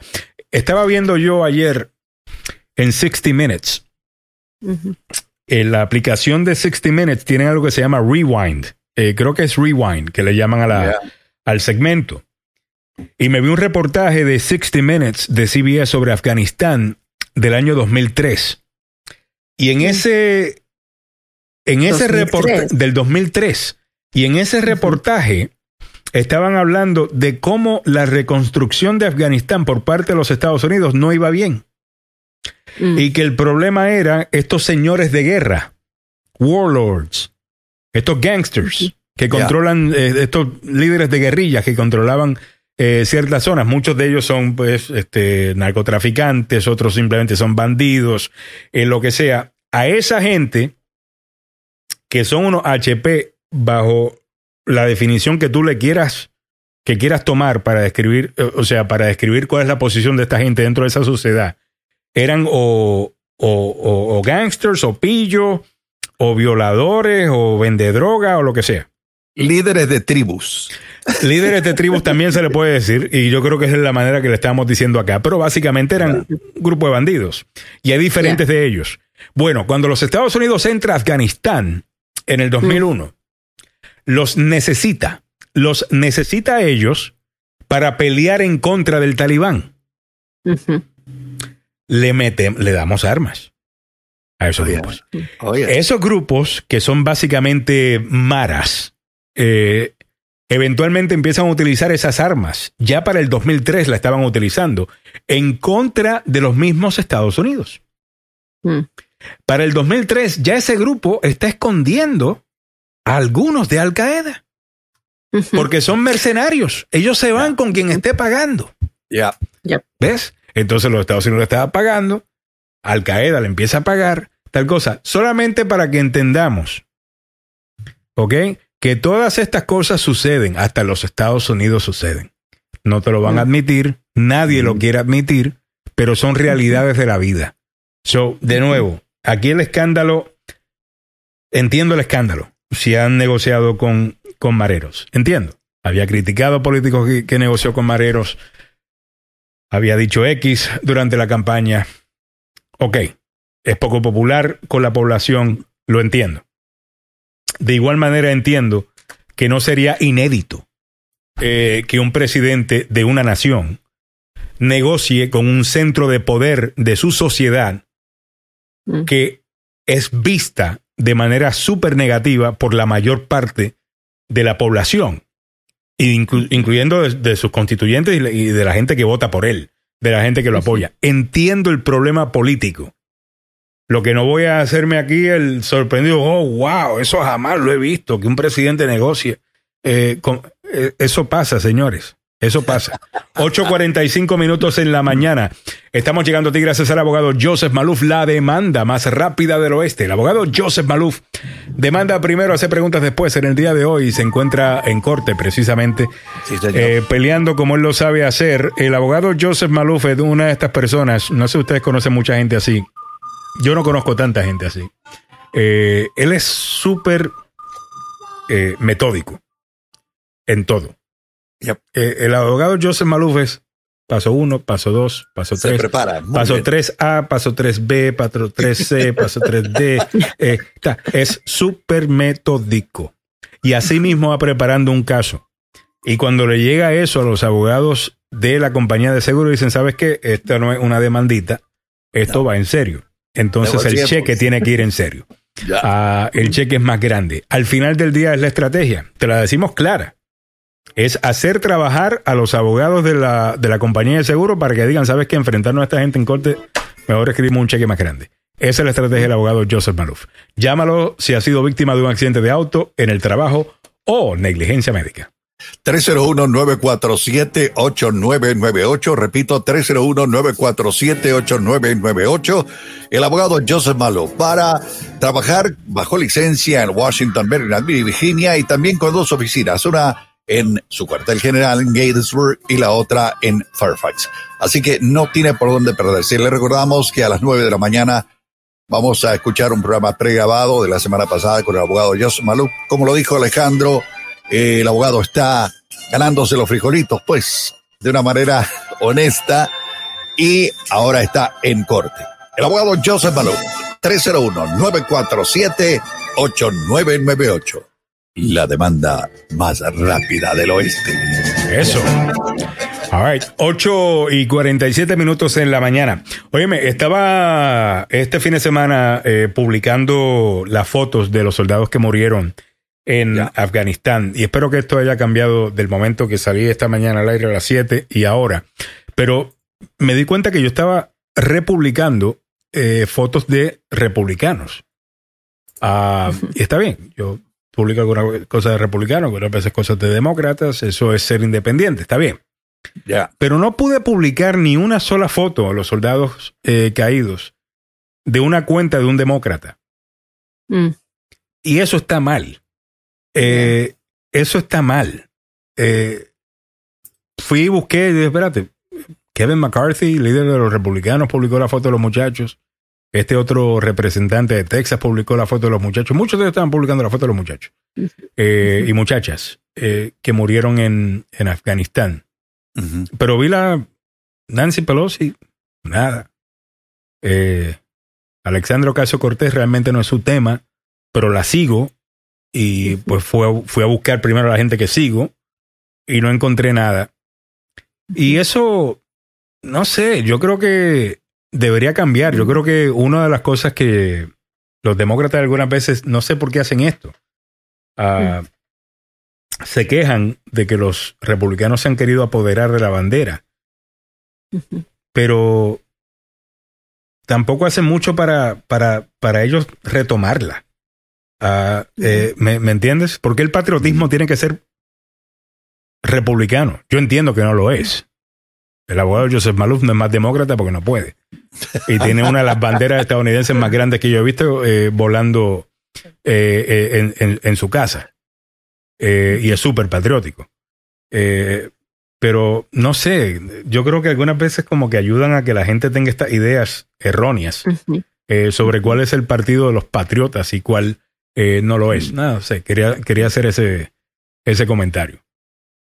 Eh, pero bueno, déjame leer algunos comentarios más. Evelyn Flores dice, los bolsillos no están suficientemente llenos y como no son los hijos de ellos los que mueren, en estas guerras les da igual. Se me partió y se me sigue partiendo el corazón, imagino. Evelyn Flores dice, y mal contados ni lo dudes, este ataque fue para que las tropas sigan allá y esos llenándose los bolsillos.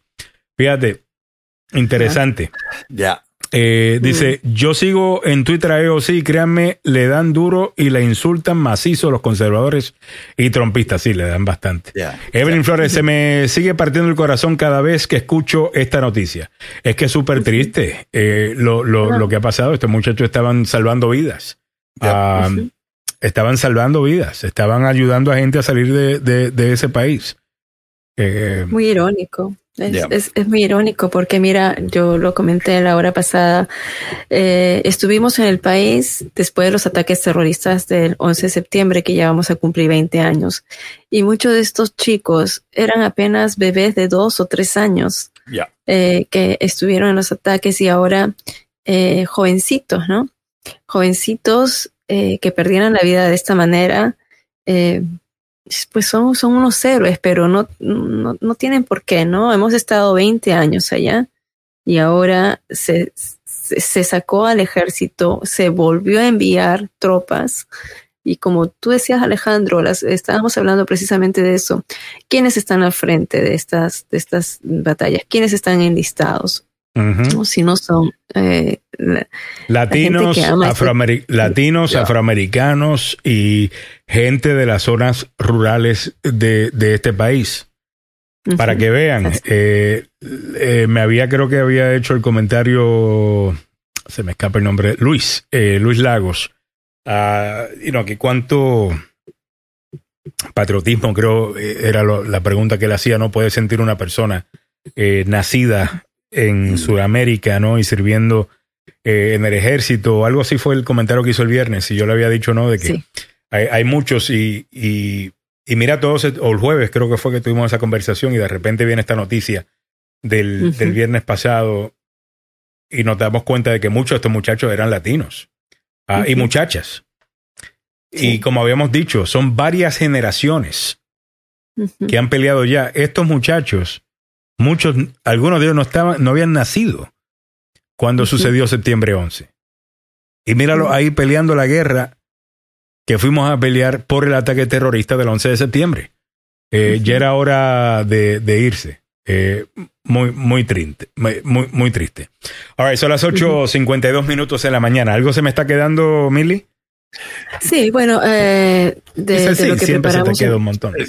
Sí, de lo que preparamos en el show, algo muy interesante, ¿sabes? Eh, lo que comentábamos que eh, el grupo, el equipo de robótico de jóvenes afganas, ellas habían ganado y son reconocidas y estaban allá en Afganistán y había una persona aquí que se estaba atribuyendo la fuga de ellas. Entonces hay una abogada de las niñas que dijo, por favor, a esta señora de Oklahoma, eh, deje de atribuirse el mérito de la fuga de las niñas de Kabul. Eh, además que sus numerosas apariciones en los medios de comunicación han puesto en peligro, ponen en peligro a los miembros restantes de la organización. Esto, esto es una de las, eh, de las notas que, que se vio en el post. Ah, bueno, lo que estamos mirando ahorita es otra vez, es un homenaje a los jóvenes y déjeme pasarlo. Ah, vamos a decirlos con nombre, ¿no? Esa es la eh, prensa de Honduras, ¿no? Sí, es la prensa de Honduras. Son los, los 13 militares que eh, perdieron la vida ahí. Aquí está, aquí está el primero. Eh, ay, que la propaganda no me deja leer el nombre. ¿Ustedes lo pueden leer? Ya, ya, creo que lo, habíamos leído. Sí, ya hemos pasado. Lo, lo, habíamos hablado bastante anteriormente sobre el caso de esta doña que se está tomando el crédito Mm. Oye, esto pasa mucho más a menudo de lo que yo pensaba. Eh, eh, esto de gente que aparece en entrevistas tomándose crédito por cosas que no son de ellos. Eh, escuché el otro día, ¿te recuerdas aquel caso de, de la señora que, que apareció en CNN, que la estaban sacando de su casa y Cory Bush y habían hecho una recolecta de dinero para que no se fue, para que no tuvieran que sacarla de su casa? Que aparentemente eso no son sus hijas. No. Oh my gosh. No, que no, no, que esa era la hija, de, que esa era la hija de, del novio de ella. Y que apareció la mamá diciendo, espérate, pero ¿qué, qué te pasa? ustedes, ni, ustedes las tienen los fines de semana. Esas niñas viven conmigo. Y ahí recaudaron un montón de plata. oh my God. Antes que se acabe el show, me gustaría. Ahora, eh, adelante. Eh, eh, casi tres semanas después del inicio del nuevo año escolar, los encargados de las escuelas públicas del condado Fauquier. Hay otro tema, otro tema. Hola. Si es otro tema, dame un segundo para terminar este, porque este es el de la, oh, abogada. está buenísima, La, abogada de estas niñas de Afganistán oh, tomándose crédito por el rescate y estas niñas están diciendo, espérate, usted Usted no nos ha rescatado. No, nos ha rescatado, nosotros nos fuimos solas. Y aquí, mira cómo se formó la noticia en la narrativa. Aquí, real fake news. Estas son las noticias falsas de verdad. Ya. Claro, o sea, la abogada está alegando. Ya. Eh, esta señora, esta, esta señora, eh, por ahí está eh, el nombre. bueno, esta, esta señora sí tiene un contacto con las chicas. Cuando se entera de toda esta situación que está ocurriendo en Afganistán, dice, le dice al de US Today, yo tuve en contacto con esta chica, si yo me quiero tomar un avión y me voy a ir a rescatarlas. Yo me tomo este avión y me voy. Entonces el artículo dice eso y deja ver como que si ella voló, porque cuando uno a veces hace la entrevista, y eso también es una cosa que es difícil, porque cuando el periodista, sobre todo de prensa, escribe algo hoy día y mañana ocurre, o sea, mañana recién sale la nota, entonces lo dejan como entrever, podría haber volado, ¿no? A recoger a chicas. No dijo que voló, pero podría. Pero deja como entredicho que ella fue allá. A las finales no pudo ir. O sea, no, no pudo salir del país ella no viajó. ¿Quién la noticia la toma Mentira. El New York, la noticia la toma New York Post. ¿Quién es esta gente? comienzan a recocinar la nota. comienzan a recocinar la nota y el New York Post dice que ella viajó a traerse a las niñas. Y mira, se hizo claro, un porque el punto era, claro, el punto era otra gente fuera del gobierno de Biden está rescatando gente. O sea, había que poner las historias de alguien más. Ciudadanos privados tuvieron que hacerlo porque el gobierno de Estados Unidos de Biden no lo hace para crear eso. El New York Post es del mismo Rupert eh, Murdoch, eh, eh, que, by the way está publicando ayer de después de que Biden fue a la base aérea de Dover. A, recibir los cuerpos, algo que no todos, no todos los presidentes lo hacen. Eh, de estos 13 soldados. O sea, eso toma de nuevo. Eh, porque de nuevo, tiene que lidiar con la responsabilidad de, eso. Había una madre que le echó la culpa a los votantes de Biden. Porque este hombre que fue, le, que ustedes lo pusieron ahí, mató a mi hijo. Eh, tal cosa, y básicamente ella habla de que le robaron la elección a Trump y el resto. es súper partidista. la señora, pero obviamente está sufriendo, ha perdido a un hijo. Ya. Y ataca a Biden. Bueno, pues ese fue el titular de, del New York Post.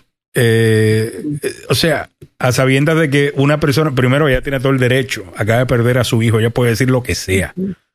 Incluso si atacar a Biden o atacar a Biden, está bien. Ella dio, sacrificó lo que ninguno hemos sacrificado acá. ¿Ves? So, yo entiendo. Pero mira cómo ellos se benefician inmediatamente de eso. Son unos charlatanes.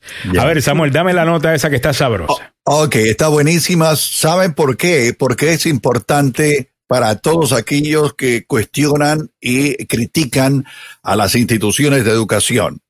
Eh, casi tres semanas después del inicio del nuevo año escolar, los encargados de las escuelas públicas del condado Packer en Virginia han puesto en cuarentena a más de 300 estudiantes. Oh. Eh, fue un cambio brusco en su política, haciendo que las máscaras ahora sean obligatorias. También el superintendente de, de, las escuelas tiene una advertencia para los padres que se sienten molestos con esta decisión. Hemos tenido personas que han sido realmente irrespetuosas con nuestro personal y han sido verbalmente abusivas. Esto lo dijo el superintendente del condado David Jack. Haremos lo que tengamos que hacer para ponerle fin. La mayoría de los padres están cumpliendo con los cambios en el distrito, pero algunos han hecho llamadas telefónicas o han escrito reclamando de una manera poco ortodoxa la decisión. Mm. Un portavoz de la oficina del superintendente confirmó que están molestos por la nueva política de uso de máscaras y la cuarentena. Pero ¿dónde mete usted a 300 estudiantes que estuvieron en contacto con una persona que era, eh, pues, eh, asintomática y que se descubrió que tenía el COVID-19. A ver, ¿dónde los mete? A ver, dígame algo. A ver qué va a pasar con ellos. ¿300? Es mucha cantidad de gente, tú. Lo que pasa es que con uno que se contagia y vuelve, ya lo, dimos en el ejemplo, ¿no? Anterior, eh, es, esto es multiplicador. Miren, estoy buscando el video. estoy buscando el video de eh, una vaca que fue a comprar al McDonald's. Una vaca. una, vaca. Esta no será la, mula de mil, sino la vaca de mil. Oye, Alex, ¿qué te pasa? ¿Otra vez? No, no, pero de propiedad, o sea, porque tú, o sea, el viernes pasado el se, lo, se lo tomó como que yo te dije mula. Sí, sí, sí, eh, ya hablamos de eso hace rato, así que, um, bueno, esto de acá, este video de una, una chica que se va, primero déjeme contar un poco de historia, a ver si... Eh, esta, esta chica se va a eh, Jessica Jones, se va a un McDonald's mm. y en eso ve eh, pegada a la, a la ventana como que la figura de una vaca. Entonces, cuando de pronto se da cuenta que es de verdad, ¿no? y dice, y dice, ¿qué está pasando aquí? Ah, bueno, ya me lo voy a poner. Entonces se da cuenta que es de verdad y resulta que era una vaca la que estaba allá adentro. Miren ustedes, es un buick ahí. Ya. A ver, ahí está la vaca.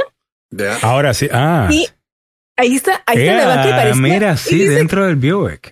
Sí, y que no, no movía la cabeza, ¿no? Entonces, eh, de pronto dice que ella miró que sí estaba moviendo y dice, ¿qué hace una vaca aquí? Oh my God, así me va a ver a mí. Yo me saldría con mi vaquita, claro. No, entonces ah, después hacen la investigación, pero este hombre había comprado la vaca aparentemente en una subasta. Ya, pero no, solamente eso, sino que dice que habían dos vacas más. Eran tres vacas en ese auto. Tres oh vacas. Dicen que habían dos vacas echadas en el asiento. y la ¿Quién anda con las vacas? ¿Quién anda? ¿Y qué? ¿Tú te imaginas? Oh el que está vendiendo el de, McDonald's, deme un waffle, deme, deme, eh, oye, Qué, horrible, ¿no? Que estás pidiendo una hamburguesa hecha de vaca, o sea, y las vaquitas sí, allá atrás. en serio, eso es como que abuso, ¿no? Ya. Eh. Pero o sea, ¿quién mete a tres vacas? Bueno, por lo menos se vio a una. Yo no, no me consta que hayan sido las tres, pero otros reportes decían que el hombre había comprado en una subasta las tres vacas y que las había metido pues en ese auto porque no tenía otro auto más. Pero me pareció súper jocoso. La misma vaca. La misma vaca. Ahora, señoras y señores, y con esto nos, vamos a ir ya. El, el abogado Joseph Maluf no pudo estar con nosotros en el día de hoy, pero...